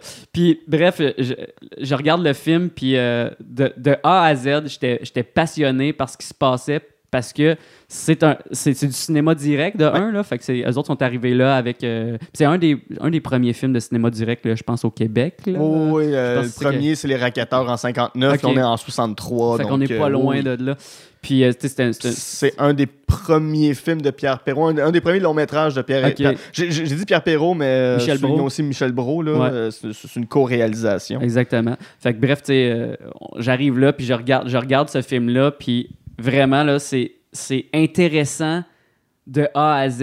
Ouais. Même si tu as l'impression qu'il se passe pas grand-chose, mais la quête principale est tellement forte. Tu veux tellement voir la fin de ce film-là. Puis c'est un documentaire, sais, c'est pas, pas une fiction, là, mais les personnages sont tellement attachants. Sont, sont plus grands que nature. Sont- Alexis, ça- Exactement. Sa, Le- parlure. parce leur accent, Leur accent, c'est beau. Il y, a, une poésie dans le langage. Il n'y a plus personne qui parle comme ça aujourd'hui. Exact. Puis c'est aussi que, tu sais, c'est- comme, comme ouvrir, euh, c'est comme, euh, voyons, euh, les, arché- les archéologues. Ouais. C'est comme trouver comme une patte de dinosaure, là, parce que tu fais comme, hey, ça, là, ça arrivera plus jamais, ces moments-là dans la vie, là. Ouais. C'est comme, c'est- tous les moments qui se passent dans ce film-là ont déjà existé et n'arriveront plus jamais. C'est merveilleux, c'est comme, euh, c'est comme mettre un, photo finish sur une timeline, c'est comme, c'est vraiment euh, la quête principale aussi qui est de euh, pêcher euh, des, des, des marsouins. Des en marsouins, fait, ouais, ouais. C'est triste que le mot beluga. soit- ait Ouais. pris le dessus sur marsouin. Je trouve ça beaucoup plus beau marsouin que beluga, mais bon. Regarde. En tout cas, puis, puis là, euh, puis là, ils appellent les autochtones les sauvages. Les sauvages, puis, ben oui. c'est hey, c'est l'époque. C'est juste, juste merveilleux tout ce qui se passe dans ce film-là, mais la quête principale euh, est, est comme le prétexte là, de- de- d'aller les filmer puis de voir comment que ces personnes-là vivent. Puis, tout. Mhm. Puis finalement, ils ont un projet, puis ils se mettent tout le village en gang.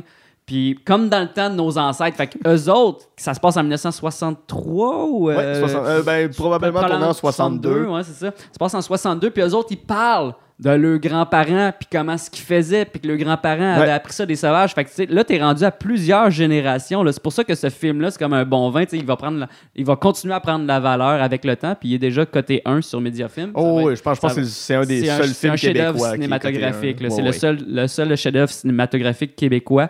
Puis euh, moi, je, je, je savais pas ces informations-là là, avant, de, avant de voir le film. Notre, notre prof nous avait pas dit, en passant, ça va être le meilleur film au monde que Puis, auras puis tu peux jamais pas vu. dire ça parce que, Parce que ça se peut que j'aime pas parce ça. qu'au cégep, ça se peut quand on te dise ça puis que tu te refermes tout de suite. Exact. T'as ton esprit arrogant au cégep que tu fasses non, ça sera pas le meilleur. Non, non, c'est ça. Non, non, non. Puis honnêtement, j'en ai vu des vieux films qui sont cotés vraiment haut, là, puis euh, en noir et blanc, parce que c'est- Mhm. puis du bon, de l'excellent cinéma. Puis j'ai pas aimé ça, tu sais. Ouais. Mais là, c'est parce que c'est directement relié à ma culture, tu sais, puis aussi à, à notre histoire. Puis euh, les personnages sont tellement attachants. Oui. Ça n'a pas de sens. Il faut, faut, le- faut le regarder parce que on peut presque. C'est difficile à expliquer comment ils sont oui, oui. drôles, mais ils sont drôles. Ils sont, sont sont- sont drôles, attachants. attachants, puis sont humains. Ils sont puis humains. C'est ça, ils, ils, ils- ils font pas semblant personne. Là. Non, exactement. Ils sont comme ça. Puis leur accent, il faut qu'il y ait des sous-titres pour qu'on comprenne des fois ce qu'ils disent parce que leur accent est juste ben trop drôle. là. Il est juste comme. Puis moi, j'ai des. ultra j'ai- attachant. Ça me rappelle beaucoup mes oncles aussi. Ouais. Mes oncles de- qui sont dans la soixantaine puis qui ont travaillé toujours dans le bois. Puis c'est des, c'est des messieurs, là. C'est des mononcles. Puis euh, ils font leurs affaires. Puis c'est comme s'il y a quelque chose qui brise, ils vont le réparer. Puis eux autres, c'est système D là, dans leur coin. là, Mhm. sais. Ils n'ont pas, de- ils ont pas énormément de ressources. Ils sont, sont sur une île de un, tu sais. Ouais. Fait que. Puis. Puis ils parlent, ils parlent comme s'il n'y avait pas de caméra, là. Ils sont pas comme. Ils Ils sont... pas conscients de l'œil de la caméra. Ils sont pas Exactement. conscients d'où ça peut se retrouver. Exactement, c'est ça, c'est ça que je trouve fou. Fait que là, tu te retrouves dans des réunions de famille, dans des réunions de, de conseils de ville, genre, Ouais. ou une vente aux enchères, euh, des affaires de même. C'est toutes des scènes que tu fais comme wow, ça n'a C'est- pas d'allure, c'est plus grand que nature. Oui, puis c'est pas si loin que ça. C'est 1963, donc ça va avoir 60 ans dans un an. Mais on, on voit à un moment donné des enfants qui passent la Toussaint, je crois, ou l'équivalent de l'Halloween. ouais. Ouais, l'équivalent de l'Halloween. Mais on dirait qu'ils sont dans les années 20, dans les années 30, avec des costumes Ouais. qui sont rapiécés d'un peu partout. Puis t'as des gens qui rentrent dans, dans, dans les maisons pour faire des rigodons. Puis t'es vois qui arrivent en dansant. Mais les enfants qu'on voit dans ces scènes-là sont sûrement encore vivants. Là. Ils ont, Probablement, ils ont- mais ils ils ont, ils ont vieux, 60, là. ben, ils ont 70 ans, mais ça. tu sais, ça. Sont, sont, sont vieux, mais sont pas si vieux que ça. Non, c'est ça, ils, s'en rappellent, puis ils peuvent. Oui, c'est ça, on pourrait avoir une conversation avec ces gens-là, ouais. Mais ces gens-là ont l'air de sortir d'une autre époque complètement. 100%. Puis ce qui est fou, c'est que, bon, c'est en 62, déjà, l'URSS, les États-Unis commençaient à envoyer des gens dans l'espace. Puis à un moment donné, ils regardent la Lune, c'est la pleine Lune, puis t'as les vieux qui sont sur leur balcon, puis qui parlent. Penses-tu qu'à un moment donné, ils vont être capables d'envoyer quelqu'un là-dessus? Ouais, ouais. c'est un comme, ben non, c'est bien trop loin. Ah non, Mais c'est parfait. c'est- magique ces scènes-là parce que tu fais, il y a un décalage complet entre ce qu'on est en train de voir parce, f- parce que la pêche au marsouin, ça fait déjà 20 ans, 30 ans que ça se fait plus. Ouais, mais euh, ce qui est le fun dans le film, en passant tout le monde, pour tous les, euh, les, les vegans dans, dans le film, euh, dans- dans- à l'écoute, euh, dans, dans ce film-là, la pêche au marsouin, euh, c'est pas pour c'est pas pour tuer la baleine, c'est Ouais. pour c'est pour l'amener aux zoo, aux zoo de New York. Ouais, exactement. Puis ça, c'est quand même c'est quand même le fun comme comme scène aussi où ce que le monsieur il part il part de des puis il, Il s'en va à New York. Grandville, là, il s'en va à New York là. C'est malade. Quel là. film incroyable. Ça n'a pas de sens. Lui, ça lui fait pas peur, la ville. là. Il Non, va non, y aller. Il va y aller. ça- Oui, il va oui, se écoute, il, il, il- il veut bien mieux. Mais oui. Hey, pas de GPS, mon chum, avec une fucking baleine euh, dans ton truck. Let's go, on va porter ça, tu sais. Hey, ils sont organisés, là, mais eux autres, pour vrai, système D, là, tu sais, Ouais, dans ouais. ce temps-là, là, c'est- ils étaient très débrouillards, là, tu sais. Puis, ce, qui, ce qui fonctionne du film, justement, c'est cette guerre-là entre les vieux et les jeunes, entre guillemets. Ouais, le jeune de 50 ans, à peu près, ou 55 Ouais, ans. ben, je pense qu'ils sont plus jeunes que ça. Je pense qu'ils sont dans 40, Le perso. trentaine, quarantaine. Ah non, non, pas Alexis, là. Ah, pas Euh, Alexis, ok. Non, non, mais euh, euh, pour, pour, pour la petite histoire, c'est que Pierre Perrault, quand, quand il a fait ce film-là avec Michel Brault, sont arrivés à l'île aux coudes puis ils ont attendu, je pense, six mois avant de sortir les caméras. Ah, ok. euh, Euh, puis ils se sont, ils se sont oublié. incorporés à, à la communauté, puis c'est là qu'ils ont rencontré Alexis, puis ils ont rencontré euh, tous ces hommes-là, puis ils demandaient aux vieux euh, c'était quoi attendre une pêche au marsouin? Ça ressemblait à quoi? Puis là, les vieux décrivaient ce C'est qu'ils faisaient, puis ils mettaient leur piquet dans l'eau, puis ça faisait des pièges euh, pour, euh, pour, pour, pour, pour les baleines. Ouais. Parce que les piquets dans l'eau, c'est comme les baleines, eux autres, ils ont comme un système de radar là, un peu. Ouais. là, puis C'est puis ça. eux ça fait en sorte qu'ils se perdent. ils ont- semble, non, mais c'est ou- qu'ils ont l'impression qu'ils sont, ils peuvent pas, ils peuvent pas passer Ouais, c'est ça. Euh, dans les, les piquets parce que c'est comme si c'était un mur. Fait que là, ils sont comme pris dans, cette, euh, dans cet espace-là. Ouais. Parce que avec le système de marée, là, dans le fond, mettons, mettons ils passent au-dessus au-dessus des piquets quand, la marée est haute, puis après ça, ben, quand la marée redescend, là, ils se rendent compte qu'ils Ouais. sont pognés là, dans le fond. Puis, c'est ça, fait qu'ils ont attendu à peu près six mois de, de souvenirs, il me semble, c'est ça que j'avais entendu, c'était un bon six mois. Fait qu'il allait voir les vieux en demandant comment vous faisiez pour tendre une pêche, puis là, il allait voir les jeunes en disant Pensez-vous que vous, vous seriez capable aujourd'hui de faire ça? Puis les jeunes disaient Ben oui, c'est sûr, c'est les vieux qui faisaient ça, puis avec nos moyens aujourd'hui, on comprend comment faire. Puis il allait voir les vieux Pensez-vous que les jeunes seraient capables de faire ça? Eh non, ils seraient pas capables. Dans notre temps, on était bien mieux, puis dans notre temps, on était capable de se débrouiller, puis à ce temps, c'est de la technologie, puis les jeunes sont plus capables. Puis il allait voir les jeunes Ouais, les vieux, ils disent que vous seriez pas capable. Mais non, on serait capable. Ben pourquoi qu'on en fait pas une? Pour- Pourquoi on fait pas ça? On tend une pêche comme à l'époque. Puis c'est ce défi-là, puis il y a toujours, je me rappelle pas c'est quel personnage, mais il croit, il croit zéro. ah ouais, jamais, vieux, jamais, là, jamais. ben, c'est pas le plus vieux, mais il croit il pas croit que les jeunes sont capables. On dirait qu'il veut pas que ça marche. Non, mais non, il y a, il y a son orgueil. Il a son orgueil, ouais. Fait que c'est- mais c'est ça, puis c'est à force de monter les uns contre les autres, puis quand la tension était à son maximum, puis qu'ils ont fait, OK, on l'a fait, notre pêche. Là, Pierre Perrault, il a fait, là, on sort les caméras. Ok. Puis là, on filme. Tu sais, il est pas... Il est pas arrivé en disant Êtes-vous capable, pas capable Ok, let's go, on filme. Ça, ça a été un Il long son- processus. Ah, c'est ça. c'est quasiment scénarisé rendu là. C'est, tu sais, c'est- ça devient de la télé-réalité. Là. Ouais, ouais, ouais. Ouais, non, mais je pense que en plus, je pense que mes profs au cégep ils avaient parlé de cet aspect-là, que ultimement, tu sais, comme c'était c'était pas arrangé, mais il y avait un peu. Il y avait un peu suggéré. Oui, un c'est. C'est un peu les réalisateurs qui avaient suggéré que ça serait le fun que. Ben oui, c'est ça. Fait ça. aussi. Là. ils, ont, ils ont- ils ont trouvé la bonne Ça occasion, ils ont trouvé une opportunité, puis ils se sont dit on- Let's go, tu sais. Let's go, on embarque. Je sais pas à quel point il aurait, il aurait pu s'imaginer que ça aurait un aussi gros succès comme, comme Je film. pense pas. Ben, un ils savaient pas. C'est ça, mais que- savaient pas. Et... Ils ils ont pas fait ce film-là en se disant on est en train de faire un des meilleurs films Non, québécois de tous les temps. Eux, ils ont fait ça, puis c'est ce qui est beau, c'est qu'il y a une naïveté dans le film Ouais. que... qui, qui est pas prétentieuse. C'est zéro prétentieux Hey. comme film. C'est Pas du tout. c'est juste beau, c'est de voir des visages. Le- Alexis, il n'y a, pas un visage, ce gars-là, c'est un paysage. Sa Ouais, face ouais, craqué de partout. Il, il est beau comme ça se peut Mais c'est ça, c'est un cha- il y a vraiment du charisme en plus. Ouais. Qu'est-ce que, que- qu'est-ce que ce film-là te dit sur, sur le Québec? Ouh, sur le Québec, euh, je te dirais, je te dirais qu'on on, on évolue tellement rapidement, même Mm. si on pense qu'on évolue pas vite. là. Puis évoluer, est-ce que c'est dans la bonne direction? Je sais Ouais. pas. Mais on change. On Ouais. change. Je pense pas qu'on évolue parce que Il y a des transformations. Ouais. Vraiment rapide. Pas mal plus vite qu'on pas mal plus vite qu'on Mhm. ose le, qu'on, le dit en fait. C'est comme juste en 30 ans, moi j'ai vu j'ai vu une différence au, au niveau du climat. Moi je, je, je l'aperçois là, je la, je la vois, tu sais. Fait que fait que juste en 60 ans euh, aussi comme au niveau de mettons du gentillet, là, le québécois, le québécois ouais. moyen a tellement évolué, tellement rendu comme dans son confort de petite ville de banlieue, puis dans des maisons climatisées l'été, chauffées l'hiver, euh, avec des plus petites familles. On est plus riche, on a, on a... mais on n'est pas plus heureux que le monde qui était, qui était dans Ouais. ce film-là. C'est ça qui est drôle. Puis on est moins débrouillard euh, par rapport à tout ce qui se passe, tout ce qui est relié à la nature. Tu sais, je veux dire, il y a plein de choses qu'on qu'on connaît pas. Tu sais, Il y a un petit retour à la Terre en ce moment, puis c'est- pour le mieux, là, mais tu sais, Mhm. ces gens-là, ils faisaient... probablement, on, on- je pense pas qu'on voit de scène, là, mais dans, à, à ces, à ces époques-là, tout le monde avait son jardin à l'extérieur, tout le monde comme, avait, comme une, avait comme des connaissances générales sur des choses très ancrées dans la réalité et non euh, avec nos ordinateurs Ouais. tout ça. Ils vont, pas, ils vont pas au Super C euh, tous les samedis, dimanches faire la file pour acheter du canage. Il n'y a pas Ils de super C. À l'île au coude, il n'y avait pas de Super Non, Je y crois a- pas qu'il y a encore des Super C en l'île.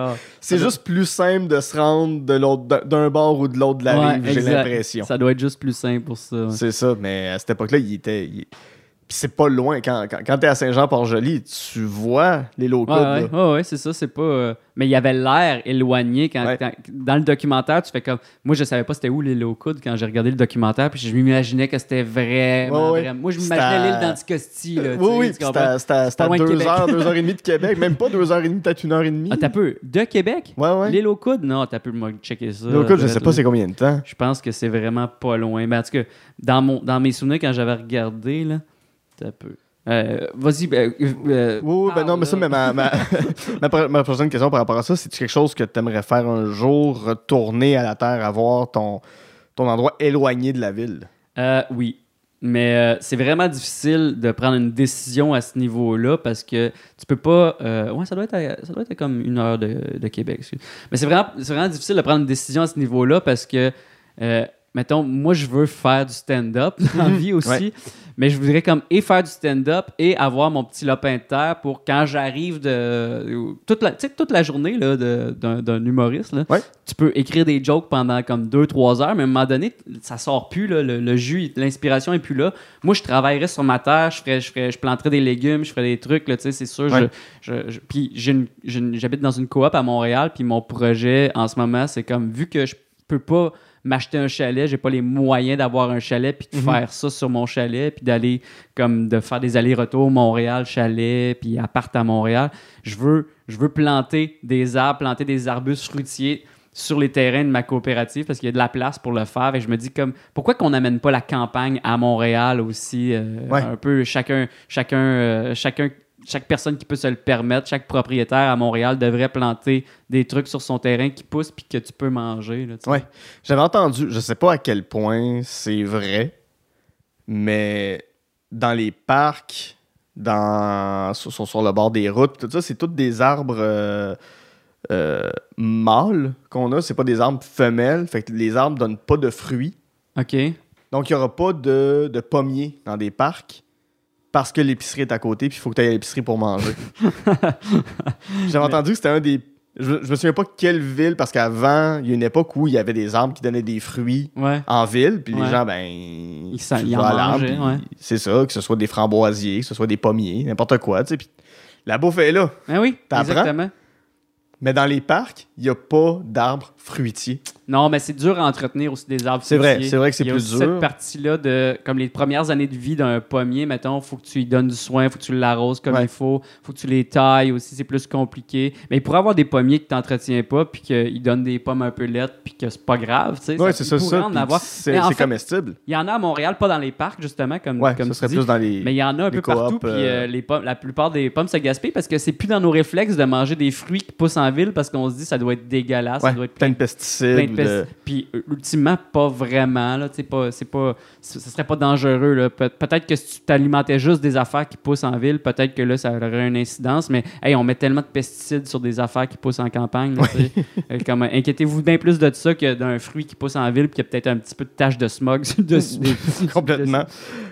Je trouve ça intéressant parce que tes trois films sont reliés par l'esprit de la rencontre.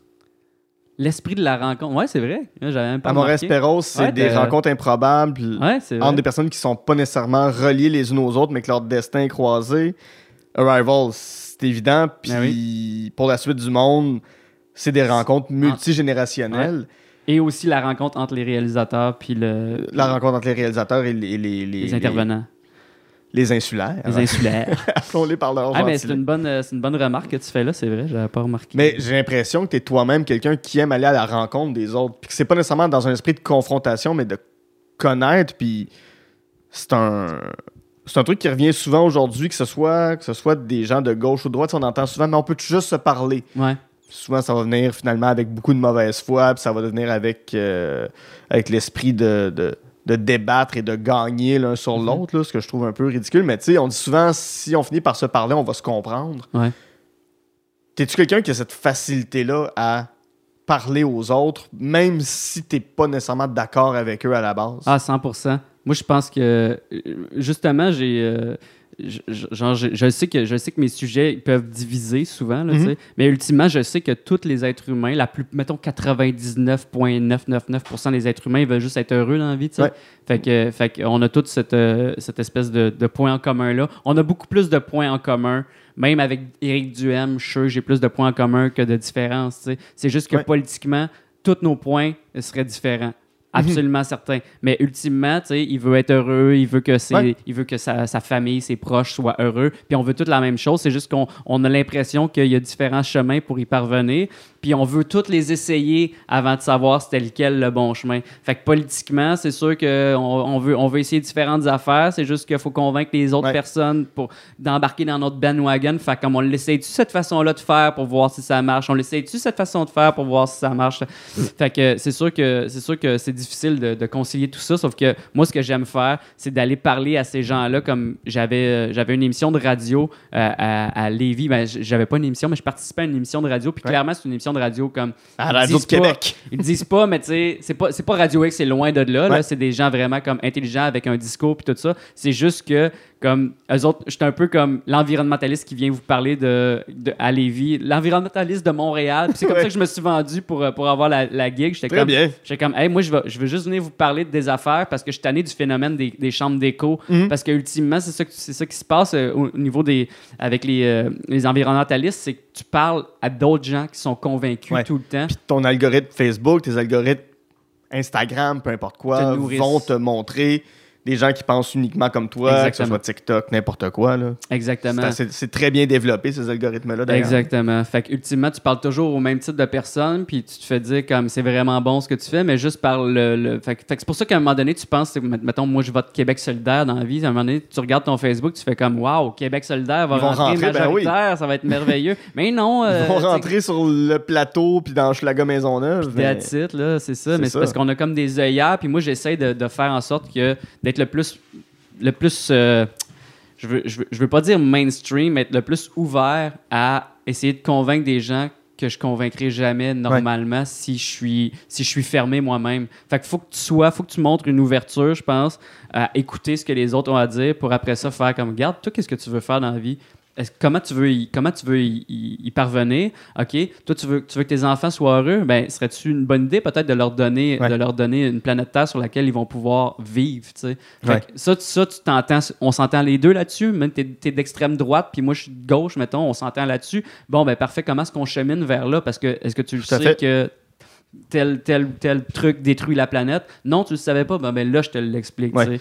Puis on, on parlait tantôt de ne pas tomber dans, la mo- dans, dans- dans le ton moralisateur, mais c'est de pas Ouais. tomber dans la diabolisation non plus, Non plus. de l'autre, parce que ça peut, être, ça peut devenir facile de faire Ouais, mais eux autres, de toute façon, c'est des tonnes de marde. Ouais, puis les gens s'y ferment après ça. Puis après ça, ça crée comme euh, une espèce d'idée que ah, les, les écologistes, ben, je les aime pas. Fait que Ouais. peu importe ce qu'ils vont dire à l'avenir, ben, je vais, je vais pas être d'accord avec ça. Même Ouais. si c'est quelque chose d'universellement vrai, que genre, t'aimes tes enfants, on veut-tu leur donner un avenir à tes enfants? Tu Ouais. Ils l'entendront pas, ils vont juste entendre comme Ah, je t'aime pas. Ils vont juste ils vont juste s'imaginer genre je t'aime pas. C'est ça qu'ils vont se dire. tu. As-tu déjà euh, fait, des, fait des rencontres avec des gens qui étaient. que tu considérais opposés à toi, puis t'as t'as été agréablement surpris finalement de la discussion que tu peux avoir avec eux? Je te dirais que probablement que les, les gens de la radio de, à, à Lévis que j'étais allé, c'était pas des écolos à base, Mhm. sauf que on s'entendait sur plein d'affaires, puis, puis tu sais, ultimement, plus que la, la saison avançait, plus je me rendais compte que, ah, mais c'est vrai, telle affaire, tu sais, il, me donnait raison sur certains trucs, puis moi, je, moi, je concédais certains trucs aussi de mon bord, Mhm. tu sais, en me disant, en me disant c'est vrai que la réalité dans laquelle on vit, c'est que, ben oui, tu sais, il y a du monde qui ont des voitures, tu sais, fait que... C'est c'est vraiment, plus, c'est tellement facile de pouvoir être plus écolo, en- je, je- je le mets entre guillemets, là, À Montréal. à Montréal parce Ouais. que le système de transport fonctionne, on dira ce qu'on voudra sur, le- sur la STM, ça fonctionne relativement Ben oui. très bien d'avoir un métro, un système de métro puis un système d'autobus qui roule 24 heures, ben, pour les autobus qui roulent relativement 24 heures sur 24 puis un métro qui est ouvert de 5 heures du matin à 1 heure, euh, Ouais, ouais, 5 heures pas du matin à loin de 1 heure du matin. Ouais. C'est quand même un grand luxe qu'on peut, qu'on peut s'offrir. Métro, c'est vraiment un luxe. là. Ouais, ouais. C'est c'est un transport en commun euh, vraiment, vraiment luxueux, le Oui. métro. Moi, j'adore ça. J'aime pas bien ben l'autobus. C'est pour ça que j'ai un vélo, en fait. Mhm. là. Je préfère de loin utiliser mon vélo. Puis, tu sais, construisez les pistes cyclables. Les gens vont les utiliser. Ouais. Et ça, c'est dans toutes les villes du Québec, OK? Euh, à Québec, là, il y a beaucoup de potentiel pour les pistes cyclables. Si tu les construis, puis c'est sécuritaire, puis les gens n'ont pas l'impression qu'ils vont se faire euh, frapper par une voiture, les gens vont les Ouais. emprunter. Build it comme and they will come. Field of Dream, build it and they will come. Exactement, on a pensé à la même chose, mais les, les- les gens ont chialé pendant toute la construction du REV. Et deux jours après que ce soit ouvert, C'était plein. c'était plein et les commerçants disaient Mon Dieu, c'est le fun, on voit du monde sur Saint-Denis. Ça faisait Ouais. longtemps qu'on n'avait pas vu ça. Puis il y avait des commerçants qui chialaient pendant- dès- depuis le début, qui Ouais. étaient comme ça va, ça va, ça va tout scraper notre économie, ta ta ta ta ta, ta. Puis t'es comme non, non, attends de voir, attends ça. de voir, puis là comme de raison. Parce qu'il y a des études qui le prouvent. C'est ça qui est fou, c'est comme non, les études le disent que ça va vous aider. Attendez, attendez, vous allez voir. Puis là, dès, dès- dès- dès l'ouverture de la piste cyclable, C'est comme bon. Qu- quelque, chose, quelque chose à Montréal qui pour moi existe depuis toujours, c'est la piste cyclable sur Rachel qui est au coin de ma rue. Mhm. Qui part de P9 qui s'en va jusqu'au Mont-Royal. Pour moi, dans ma tête, ça a toujours été là. Mais ça a été construit un moment donné. Ouais, ouais. Puis J'étais tombé sur une archive de Plume la Traverse qui est allé chanter une chanson contre la construction de la piste cyclable Mais à. Montréal. Puis que s'ils voyaient des cyclistes, ils allaient leur passer dessus en char.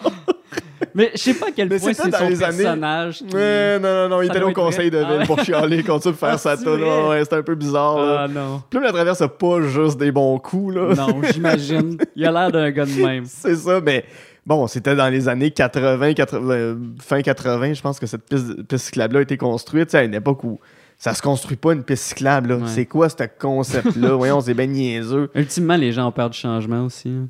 Oh, oui, mais tu sais, quand, j'ai entendu ça, j'ai fait, mon Dieu, mais il y a un décalage complet de cette piste cyclable-là. Quand je l'emprunte, je suis fâché tellement il y a du monde dessus, puis c'est dur de dépasser des gens, puis il y, a- il y a du trafic de vélo. Ouais. Pendant la pandémie, euh, je sais pas si tu te rappelles, pendant le- le- le- le- la partie plus intense de la pandémie, sur Rachel, il y avait comme enlevé une voie, Ah une voie de voiture pour rajouter, pour rajouter une voie de vélo. Fait que, Ouais. Parce qu'il y avait comme trop de vélos. Fait que là, ils ont fait comme garde, il faut que les gens soient distanciés. Fait qu'ils ont rajouté une voie de vélo parce qu'ils savent que, la, que c'est, c'est vraiment utilisé. Là. Oui, oui, ben oui, beaucoup tout à fait, exactement. Danae, pour euh, là-dessus, on va faire une petite pause et euh, au retour, on vit ton pire cauchemar avec la destruction totale de la Terre par la planète Mélancolia, oui. titre du mê- euh, film du même titre. Et on termine ça avec euh, des dinosaures, des robots, des nazis, des divinités scandinaves, une esthétique des années 80, du mauvais green screen avec Kong Fury! Wow! À tout de suite.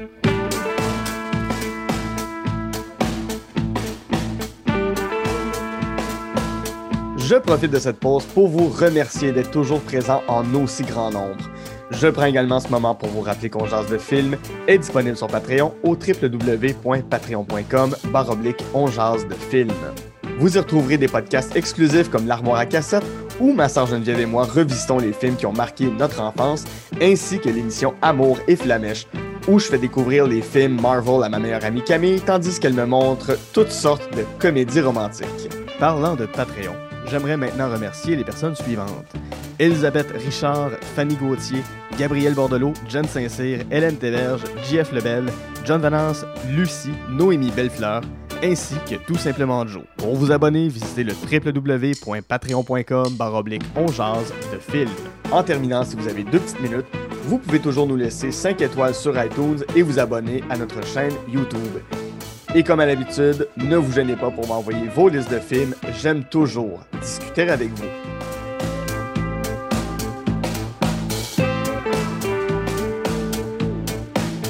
De retour en jase de film avec mon invité Danae Audet-Beaulieu, avec qui, en première partie, on a jasé de Amores Perros, Arrival et Pour la suite du monde. Rentrons dans un, dans un film que t'as détesté. Est-ce que tu fais des bruits avec ta bouche? Non, excuse, c'est, que je voulais juste, je voulais juste euh, confirmer euh, la distance entre Québec et l'île aux Coudres. Oui, ok, allons-y, allons-y avant Euh, qu'on oublie. selon Google Maps, si tu pars de Québec, tu t'en vas à l'île aux Coudres, ça va te prendre 2h07. 2h07. Ouais, ouais. Ça, c'est tu t'arrêtes pas à au Tim en chemin? Non, c'est euh, ça. Puis j'imagine que le traversier, ça doit être. euh, faut, tu que tu sois chanceux pour le pogner au bon moment. Ouais, ça doit être ça. C'est encore un traversier, il a pas de pont. Y a-tu un pont, y le un pont c'est un traversier? C'est- Ouais, un traversier. C'est un traversier. Ah, ouais. Ouais. Eh ben. Eh. Ça, c'est quand même le pont de l'île aux Tourtes, là, qui est tout le temps bloqué, selon, ça, selon Radio-Canada. Pont de l'île aux Tourtes. Alors, sur le pont de l'île aux Tourtes, c'est bloqué ce matin, comme d'habitude. En tout cas. Faut écouter Radio Can pour faut, comprendre. faut, faut écouter Radio-Canada le matin à Montréal. Le soir aussi, il est bloqué, le pont de Ouais, ouais, tout le temps bloqué finalement. Quin- que, tu sois tout un matin ou au 15-18, il est bloqué. Il est bloqué. C'est- C'est simple. Puis qui va aller l'eau tourte? Je sais pas, mais c'est bloqué. Il y en a beaucoup, probablement. C'est ben, que ça c'est soit bloqué. C'est une grosse C'est destination. un j'allais- très petit pont. C'est un pont à une demi-voie. c'est ça. Hey, écoute, allons-y dans, dans- dans- dans les catastrophes avec Mélancolia. Ah, Film catastrophe, film de destruction totale du monde. C'est un film de 2011 réalisé par le Danois Lars von Trier qui met en vedette Charlotte Gainsbourg, Kirsten Dunst, Kiefer Sutherland et Alexander Skars- Skar- Skarsgård. Euh, ça, ça raconte quoi, Mélancolia? Ah ben c'est ça, c'est que ultimement là, pour vrai j'ai eu beaucoup de misère à, à comprendre où que le réalisateur voulait m'amener avec ça parce que oui, c'est comme comme une espèce euh, une planète qui se dirige vers notre planète qui va nous anéantir puis c'est la fin de l'humanité, Oh, oui, total. Puis tout le monde est au courant, puis c'est des familles riches euh, un peu au travers de tout ça oui. qui Il n'y a, pas- y a pas Bruce Willis qui s'en va sur, euh, sur une météorite pour faire exploser avec du pétrole. C'est on va tous mourir. C'est Exactement. notre, notre heure est annoncée, on va tous mourir. Puis là, il y a des Il n'y a pas des- d'espoir. Il n'y a pas d'espoir. Ça, ça- ça va, c'est ça qui va arriver. Puis honnêtement, tout le long du film que j'ai regardé, moi je l'ai regardé, j'ai regardé évidemment en version originale. Puis je sais pas si c'est parce qu'il y a des, des concepts que j'avais pas con. Hey, le chat! Il vient de sauter sur le micro. Hein. Le chat a brisé le fil. C'est correct. Je t'entends toujours, ça va bien. tu sais, ça fait partie des raisons pour lesquelles, pour lesquelles j'ai, j'ai pas compris tout le film. Mhm. Puis j'ai pas compris où le réalisateur voulait nous amener. Puis j'avais l'impression qu'il faisait des beaux plans, puis des plans drame, des, puis des, puis qui, qui amenait les acteurs vers du drame alors que c'était pas nécessaire, nécessaire. Puis j'ai, pas trop bien compris l'histoire. C'est, puis je l'ai pas réécouté. Fait que je peux difficilement te compter, Ouais. te compter, te raconter l'histoire parce que ultimement j'ai tellement détesté ça. Puis moi j'ai de la misère à, à arrêter un film quand j'aime pas ça. Je l'écoute pareil en me disant peut-être qu'il va y avoir Peut-être qu'à la fin, je vais avoir une belle petite surprise, tu sais, puis je, je, je vais avoir travaillé, mais au moins, je vais être récompensé à la fin. Puis avec Mélancolia, j'ai pas été récompensé. Mais c'est aussi pour parler, c'est un peu un prétexte pour parler de Lars von Trier en général. Ouais. T'es pas un fan en, général ou? J'ai essayé d'être un fan, puis je suis pas un fan. Il y a des films que j'ai aimés de lui, puis j'ai l'impression que c'est pas à cause de lui, puis j'ai l'impression Mhm. que c'est plus à cause des actrices puis des acteurs qui étaient dedans, sais, comme euh, un film avec euh, Charlotte Gainsbourg, euh, j'ai oublié, c'est quoi le... Antichrist? Antichrist. Ouais. J'ai vraiment, j'ai vraiment aimé ça, mais c'est comme deux bêtes, là, les deux acteurs Mhm. principaux là-dedans. c'est- c'est elle puis, euh, puis Willem Dafoe. Exactement, exactement. Puis, tu sais, comme l'histoire, somme toute, est intéressante, mais c'est surtout le jeu des acteurs Ouais. qui m'a impressionné. Moi, je, je- vraiment, j'ai comme j'ai une attention particulière toujours au jeu, au jeu d'acteurs dans tous les films que je vois. Là. Puis aussi, euh, Kirsten Dunst, c'est pas mon actrice préférée, loin de là. Fait y comme tout, tout, les, tout le, le mélange, tout ce mélange-là m'a amené à choisir ça comme film, comme film euh, que j'ai pas aimé. Ouais. C'est une déception plus qu'un film détesté. Ouais, non, exactement. Tu sais, je suis pas. Il n'y a pas de film que je déteste absolument. Tu sais. Ouais. Euh, j'ai- pas regardé de film qui. est- C'est pour ça que ça a été difficile de trouver, de trouver un film pour moi. Fait que je suis plus allé avec un réalisateur que je- qui est supposé d'être bon, qui est, Mhm. qui- puis que, puis que j'aime pas vraiment ultimement. Ouais. j'ai choisi le film. Parce qu'il y a des films qu'il a fait que j'ai apprécié, somme toute, mais j'ai choisi le film qui m'avait laissé Ouais. vraiment. Moi, c'est un, c'est un film que j'ai que j'ai apprécié. C'est pas mon préféré de sa filmographie, mais il y a quelque chose que, que j'aime dans le film. Mais c'est ça, tu sais, on parle de, de, de Kirsten Dunst. C'est vrai que c'est pas la meilleure des comédiennes, mais tu sais, elle a un rôle quand même assez dur d'une fille qui souffre de mélancolie, Ouais. puis qui arrive pas à trouver le bonheur d'aucune manière, puis c'est un peu comme si c'était elle là, qui attirait la planète Mélancolia vers nous, puis que sa tristesse finissait par affecter C'est ça que t'as tout le compris? monde. C'est- ce que j'en ai retiré. Ça se peut que ça soit ça. C'est- Je te dis, moi, je. C'est mon interprète. Mais tu sais, c'est Ouais. tellement. C'est de la grosse symbolique, c'est tellement touffu que tire-en les conclusions que tu veux. Il n'y a Ouais. pas de réponse. là, C'est.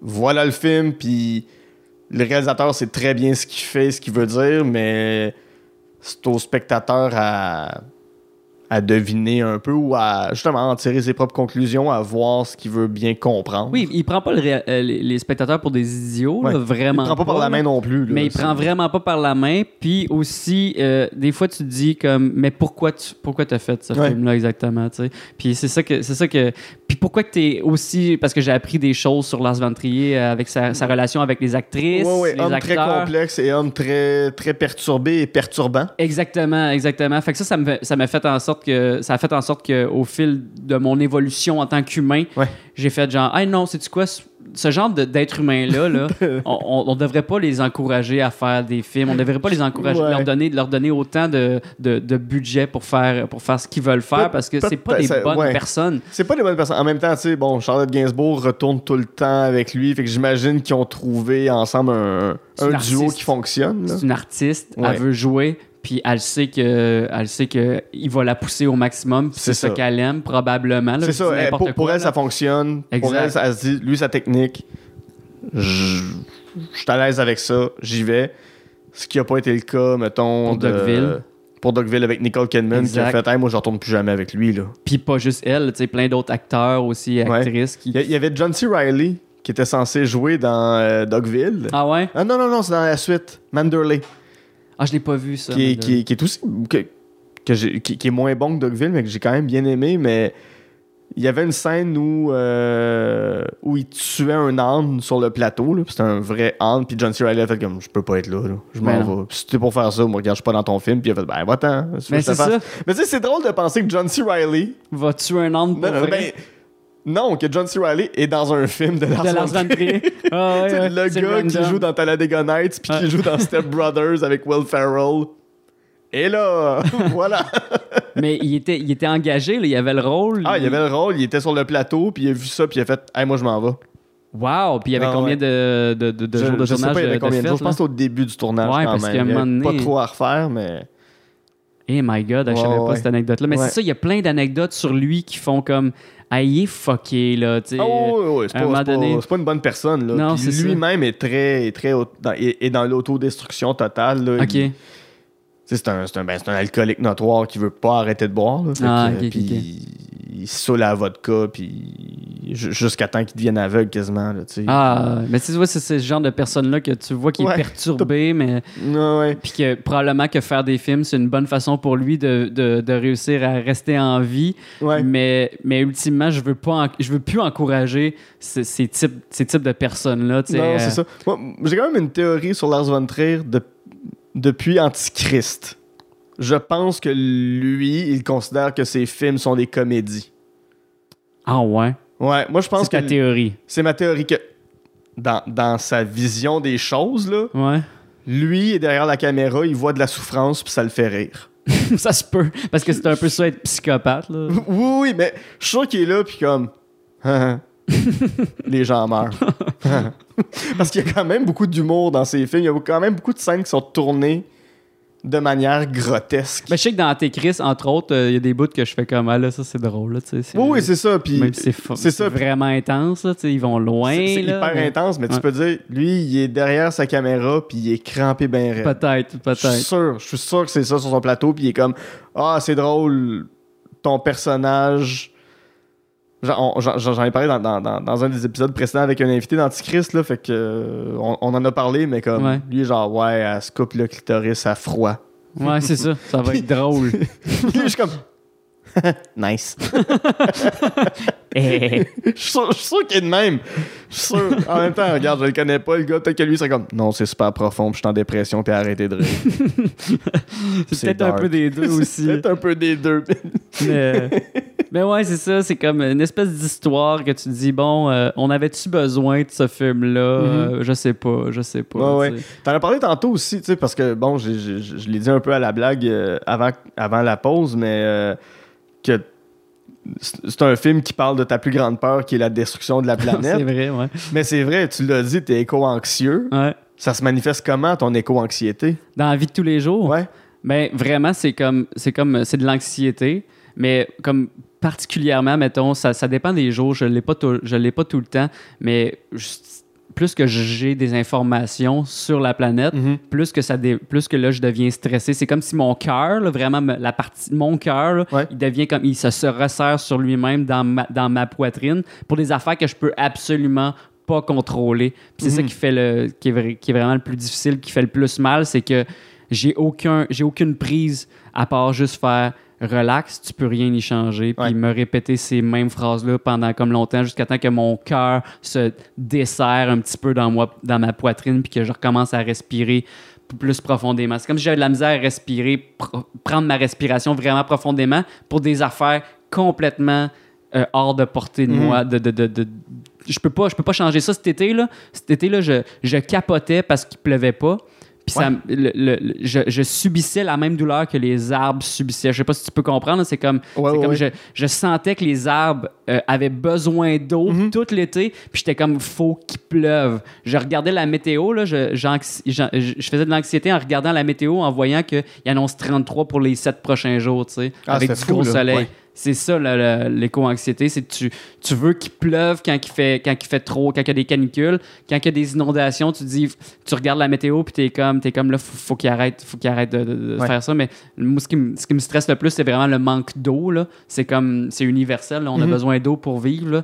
Puis je regardais la- les rivières là. quand je passe en voiture, je regarde toujours c'est quoi la hauteur des rivières pour, parce que si les rivières sont pleines puis sont, sont correctes, ça veut dire que les poissons sont heureux, ça veut dire que telle telle affaire euh, euh, il va être arrosé, sais, comme le réseau le réseau d'agriculture, il va être bien on, va avoir notre bouffe. Je m'inquiète pour ces affaires là, c'est ridicule de même. C'est pas ridicule, c'est pas ridicule. Non mais y a- la plupart des gens s'inquiètent pas pour ça. Effectivement. Mais tu sais, tu parles, tu parles des, des- des niveaux d'eau. Autant il y a- on commence à voir des sécheresses dans certaines régions du Québec, ce qui était pas le cas il y a 10 ans, 15 Moi, je, ans? je me rappelle des, la plupart du temps on disait comme il y a encore il y a encore pas euh, on n'a encore pas eu d'été, il y a plus tout le tout l'été. Oui, on chialait, ça. on chialait pour ça il y a encore Mais- 10 ans. Par exemple, moi, je viens, je viens de l'Outaouais, puis. Je je me souviens de la première fois, il y a 4-5 ans, peut-être qu'il y a eu des inondations en Outaouais. Ouais, ouais, ouais. Il y a des grosses Des inondations. grosses inondations, mais je- ça n'existait pas. Le, le niveau de la rivière montait au printemps très haut. Il y avait quelques maisons qui étaient inondées, mais Ouais. c'était normal. Mais là, c'est des quartiers au complet qui sont Mhm. inondés. Et depuis 4-5 ans, c'est à toutes les années que ces quartiers-là sont inondés. que c'est quelque chose qui devait arriver comme une fois aux 150 ans, puis là, Ouais. à cette heure, ça devient chose courante. C'est Ouais. ça. Euh, Il y a des régions, je pense que c'est Sainte-Marie-de-Beauce, qui, qui va disparaître, là, éventuellement sous l'eau. Ouais, c'est ça. ça n'a pas de sens. Ça n'a aucun sens. Ça, on- on- on- c'est comme si longtemps on a cru que les inondations, ça allait être la Floride. Ouais, la Floride va être ensevelie dans 50 ans, puis c'est correct, puis on comprend, puis c'est accepté. Ouais. Mais là, on, on comprend de plus en plus. Ah non, on va être touchés, nous autres, aussi au Québec. On n'est pas dans une bulle Non, non, à part ça. des autres, puis On n'est pas à l'abri. euh, c'est ça. T'es-tu t'es-tu plus optimiste ou pessimiste par rapport à, à l'avenir? Es-tu plus mélancolia ou euh, on, on ou Bruce Willis arrive à sauver la Terre? Aïe, wow. Je suis vraiment. Tu sais, ça dépend des journées, là, vraiment. là. comme il y a une journée, je fais comme Ah, mais c'est ça qu'il faut qu'on fasse. Il faut qu'on se relève les manches, tu sais. Puis que, let's go, euh, plantons des arbres, euh, changeons nos façons, nos, nos, nos habitudes, puis convainquons nos gouvernements Ouais. d'agir, Parce que c'est c'est beau des manifestations, Oui. c'est le fun. Mais concrètement, c'est pas ça qui change. C'est le fun de marcher avec Greta Thunberg à Montréal en Exact. septembre, mais concrètement, c'est pas ça l'action qui fait que, demain matin, c'est réglé. Exactement. Puis c'est tellement un problème immense, là, tu sais, qui continue, qui continue de grandir. C'est c'est que c'est ça le problème, c'est que c'est comme, je vois pas, j'ai de la misère, à- je, suis plus, je pense que je suis plus mélancolia, là, finalement, mais je me dis que moi, au moins, je peux faire mes efforts, tu sais. Ouais. Je peux, comme moi-même, euh, choisir de planter des arbres comme j'ai fait cette année. Je peux choisir de, de, de ben justement, d'utiliser le moins possible ma voiture. Je peux choisir de manger le moins possible. Ça, c'est, ça, c'est, c'est ce qui me donne de l'espoir parce que je sais que de plus en plus de jeunes Mhm. vont le faire. Puis ultimement, c'est, eux autres là, qui, vont, qui, vont, qui vont mettre des gens au pouvoir, qui vont représenter leurs idéaux. Mais ce qui me rend triste, c'est peut-être qu'il va être trop tard, puis ça va être de notre faute collectivement à toutes les générations qui auront Mhm. précédé ces jeunes-là. Ça va être de notre faute. Puis je veux pas que ce soit de Ouais. ma faute. De, l'industrialisation jusqu'à nous, c'est Ouais. 150 ans d'histoire, Ouais. 100 presque 200 ans d'histoire. On, on y a contribué nous aussi. là. On Ouais. peut pas faire semblant que, qu'on, est meilleur qu'un autre. Oui, on essaie de faire mieux, mais on, on, on- a pollué, je parle de notre génération, Ouais. là, les, les milléniaux. On a, on a fait mieux, mais on a, on- mais, mais- mais on a quand même fait pire que la génération qui s'en vient. J'imagine. J'imagine. que- J'espère, j'espère qu'on a fait pire qu'eux, en fait. Ouais, moi aussi, parce que s'ils font pire que nous autres. S'ils font pire. Mais j'espère qu'on a fait mieux que ceux qui nous précèdent. C'est juste Mais- que c'est- aussi une question du nombre d'êtres humains qu'il y a sur la planète. Là. Puis ça, c'est un sujet qui est extrêmement difficile à aborder. C'est le fait de faudrait contrôler les naissances, mais on peut pas faire ça. Non, non, on non, peut non, pas. ça, ça on peut pas, pas. le faire. Parce qu'à à partir de là, ça devient de l'oligarchie. Ah non, c'est ça, C'est les plus riches qui vont avoir des enfants, puis les pauvres, non. Exactement. Tu sais, là, on, on peut pas. C'est une idée qui est avancée par des scientifiques parce qu'ils ont fait le calcul, parce qu'on vit. La, la Terre, c'est un, un, un, un espace qui est fini, qui est pas infini. Tu sais. Fait qu'il y a un nombre maximum de ressources, il y a un nombre maximum d'êtres humains qui peuvent vivre avec tel niveau de vie sur la planète Terre. Tu sais, comme je- tu sais, on, on a tous entendu les phrases de si tout le monde vivait comme des Nord-Américains, on aurait besoin de, de quatre planètes Ouais. ou bien de six planètes, je sais pas trop. Je, je pense que c'est 3,7.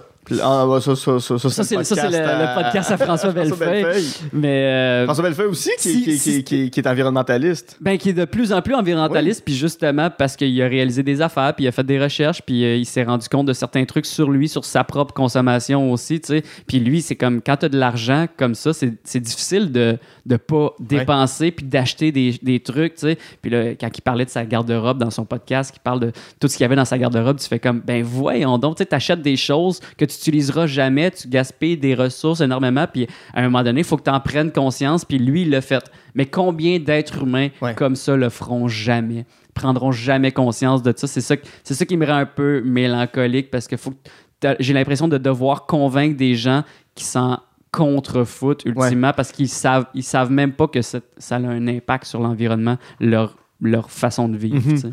Sur une note plus positive, comme tu fais beaucoup de recherches en ce sens-là, c'est quoi la, une des dernières actions positives que tu as vues qui est quand même à, à moyenne ou grande échelle? Ouais, ben, euh, le retour à la terre, là, Ouais. vraiment comme se réapproprier nos terres, mais sur des plus petites parcelles. Je pense que ultimement, euh, agir, agir localement pour avoir un impact global, tu sais, act locally. Ouais. Mais euh, je me rappelle plus en fait c'est quoi la phrase en anglais, mais, mais en gros, agir, ouais, euh, agir localement pour avoir un, And, and- un- and- and keep your enemy closer.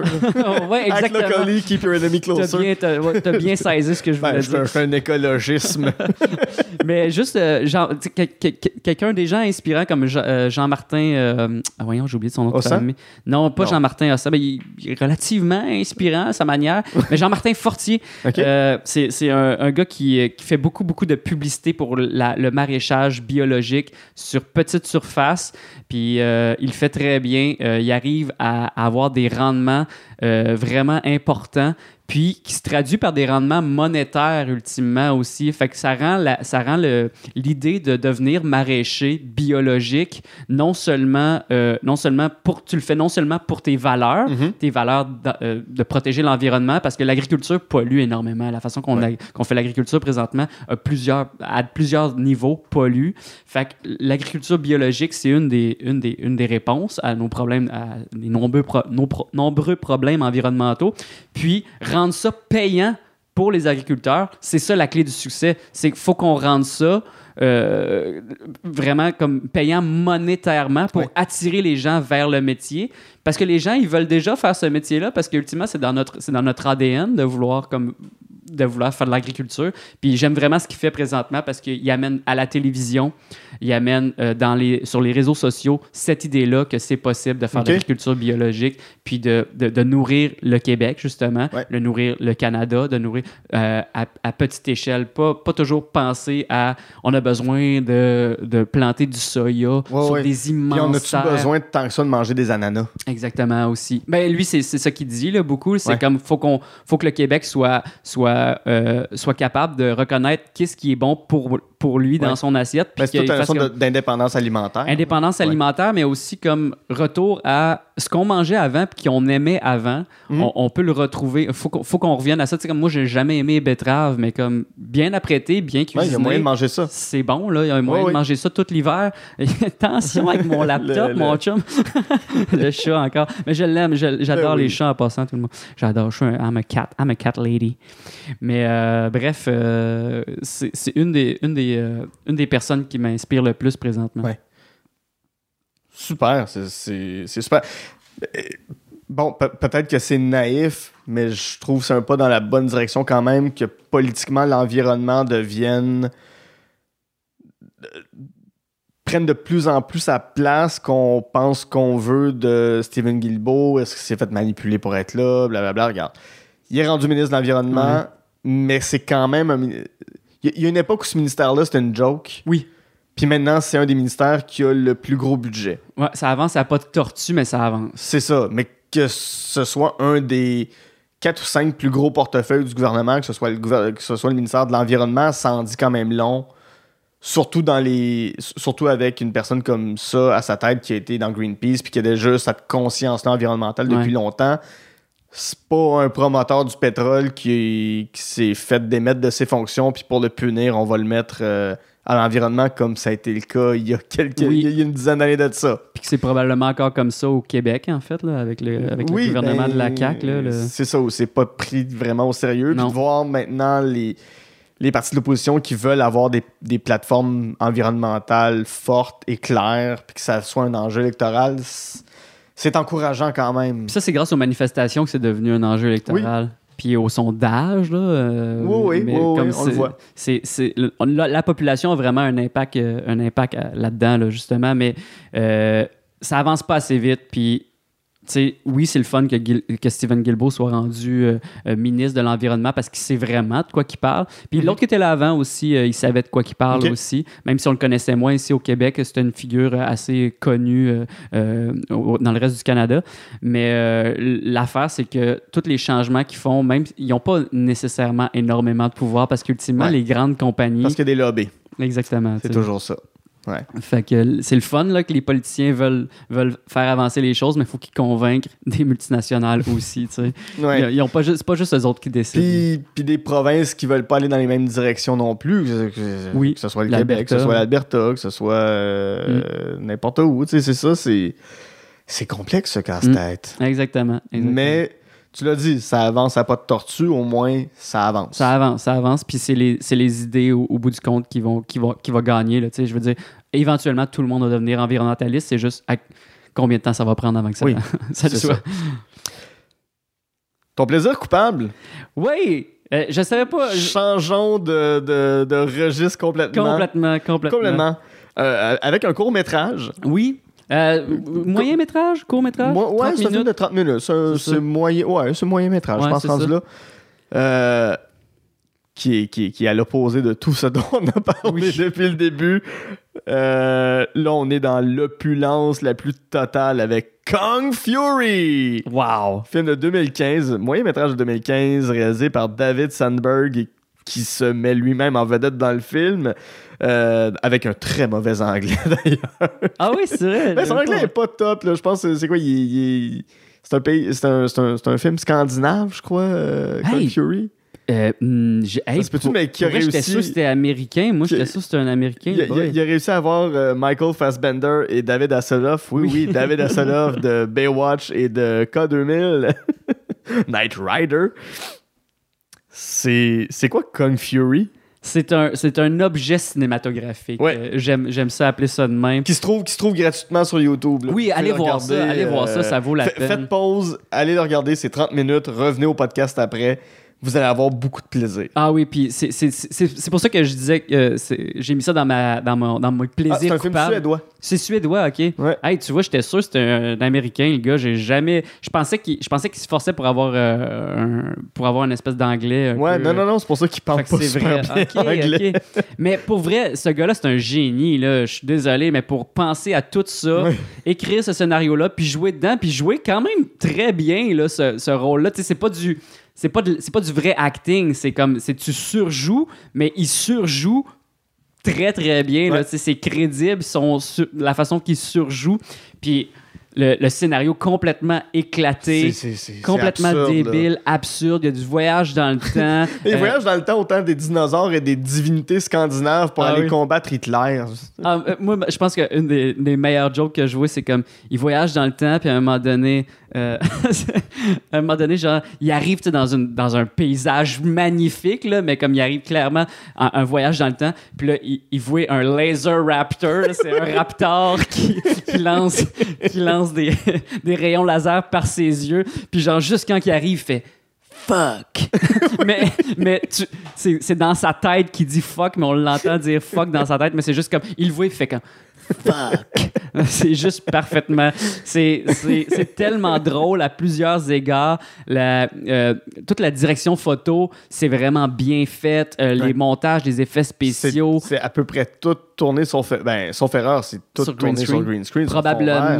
Sauf, sauf certaines- peut-être les scènes à l'extérieur quand il est dans, dans, dans les montagnes là, parce qu'il est en Suède, fait qu'il peut avoir les paysages suédois comme il veut. Mais Sinon, mais- c'est du green screen puis le- du- de l'effet- des effets spéciaux, là, du, euh, Ouais. du trois- de l'animation 3D, je sais pas trop. euh. Euh, C'est au début du film. Un, un de mes plans préférés, c'est les gars qui arrivent avec leur skateboard. Oui, Puis ils mettent ça en dessous d'une voiture de police. Puis ils font juste faire un kick sur, la sur voiture. skate. Puis la voiture de police revole à 200 mètres.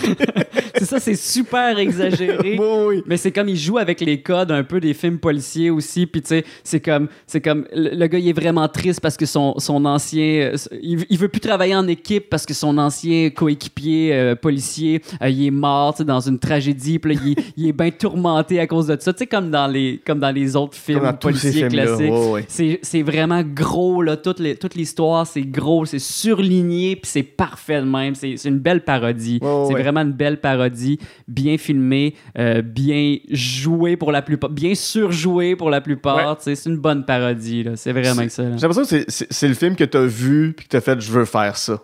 Pour vrai. Parce que t'es. Tu sais, on a parlé de sujets sérieux depuis le début. Mais Danae, t'es t'es un épais. Là. Ouais, ouais, on va je- se le dire. Puis- Puis t'aimes ça être l'épais. là.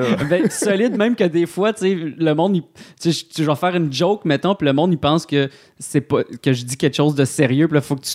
Faut, faut, faut souvent que, le- que je spécifie, sauf avec mes amis vraiment, vraiment proches, que Mhm. c'est une, c'est une joke, là. Je pense vraiment pas ça, tu sais, là. C'est- C'est la pire chose que j'aurais pu dire comme être humain. C'est pour ça que je l'ai dit, c'est ça que je trouve drôle, ouais. Mais ouais, des, euh, des euh, en impro, quand, quand, j'avais de l'impro, là, des dramacons qu'on appelle, là, Ouais, c'est ouais. que- jouer quelque chose de dramatique, mais avec un sujet tellement stupide, tellement idiot, c'est ce que je préférais faire. Puis des parodies, c'est un peu ça Ouais. là aussi. Là, As-tu déjà fait quelque chose qui se rapproche dans le ton, dans l'humour de Kung Fury qui, En dont- film, t'es mettons, fier- Ouais, ouais, filmé? ouais. Quelque chose dont t'es fier ou tu que ce soit à l'école de l'humour, que ce soit. euh, Un peu, euh, non, non, parce que c'est vraiment, c'est beaucoup, beaucoup de travail de, de VF, de, de- de- pas de ouais. VFX, Ben, mais ce, soit VFX, pas mais- nécessairement dans les effets visuels, mais tu t'es dit, hey, c'est juste tata ce que je fais là. là. C'est Euh, tellement bébé, c'est tellement pense, euh, un- oui, un, un petit.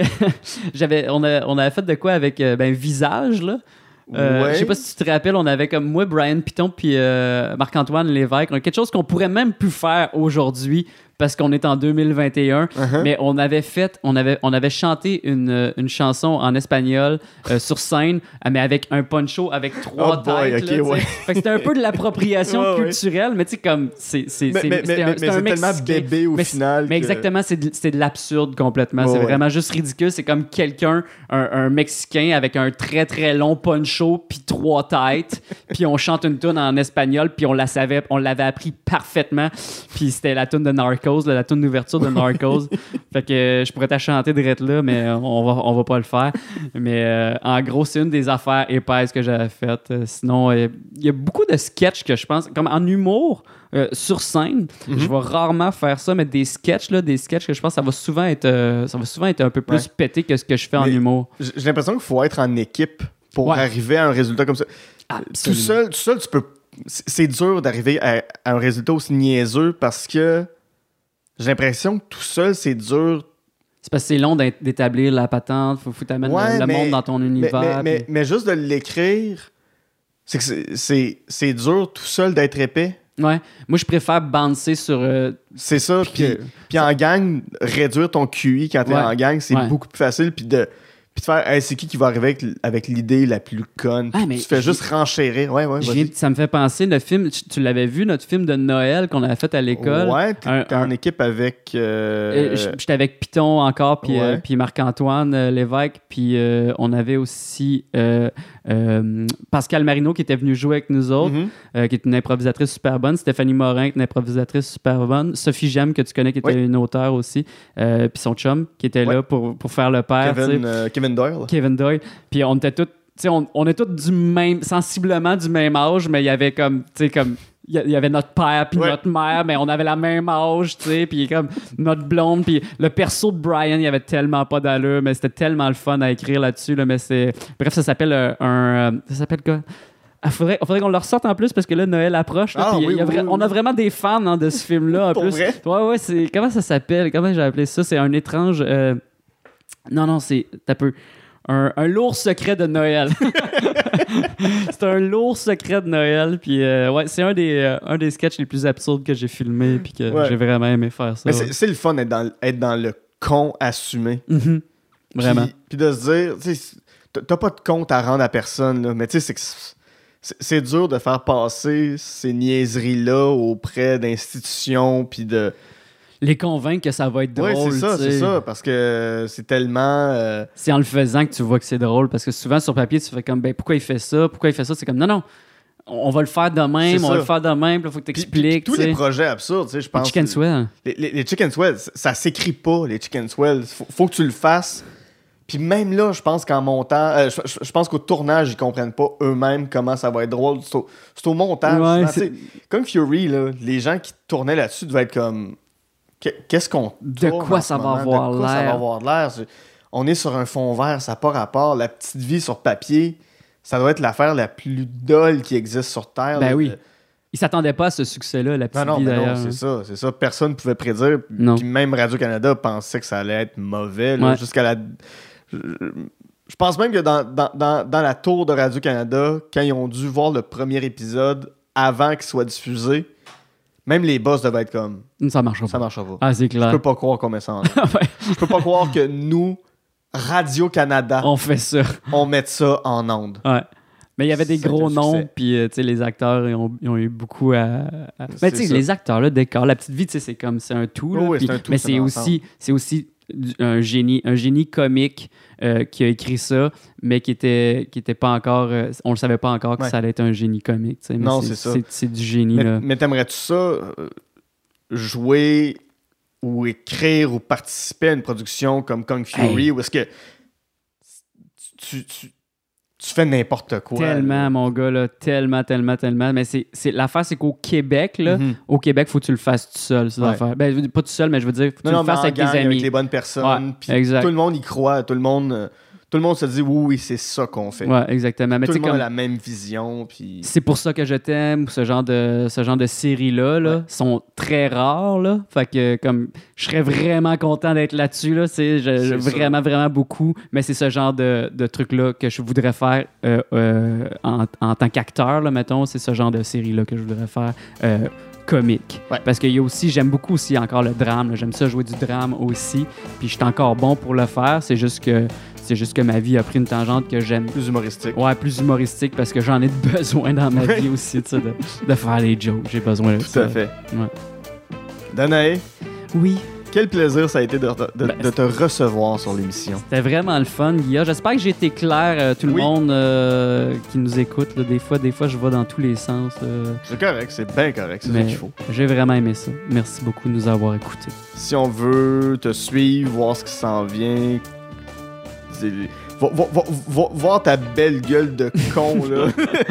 allez, euh, allez sur Instagram, euh, peut-être sur Facebook, mais Facebook, c'est mort. là. Je- J'en reviens pas comment.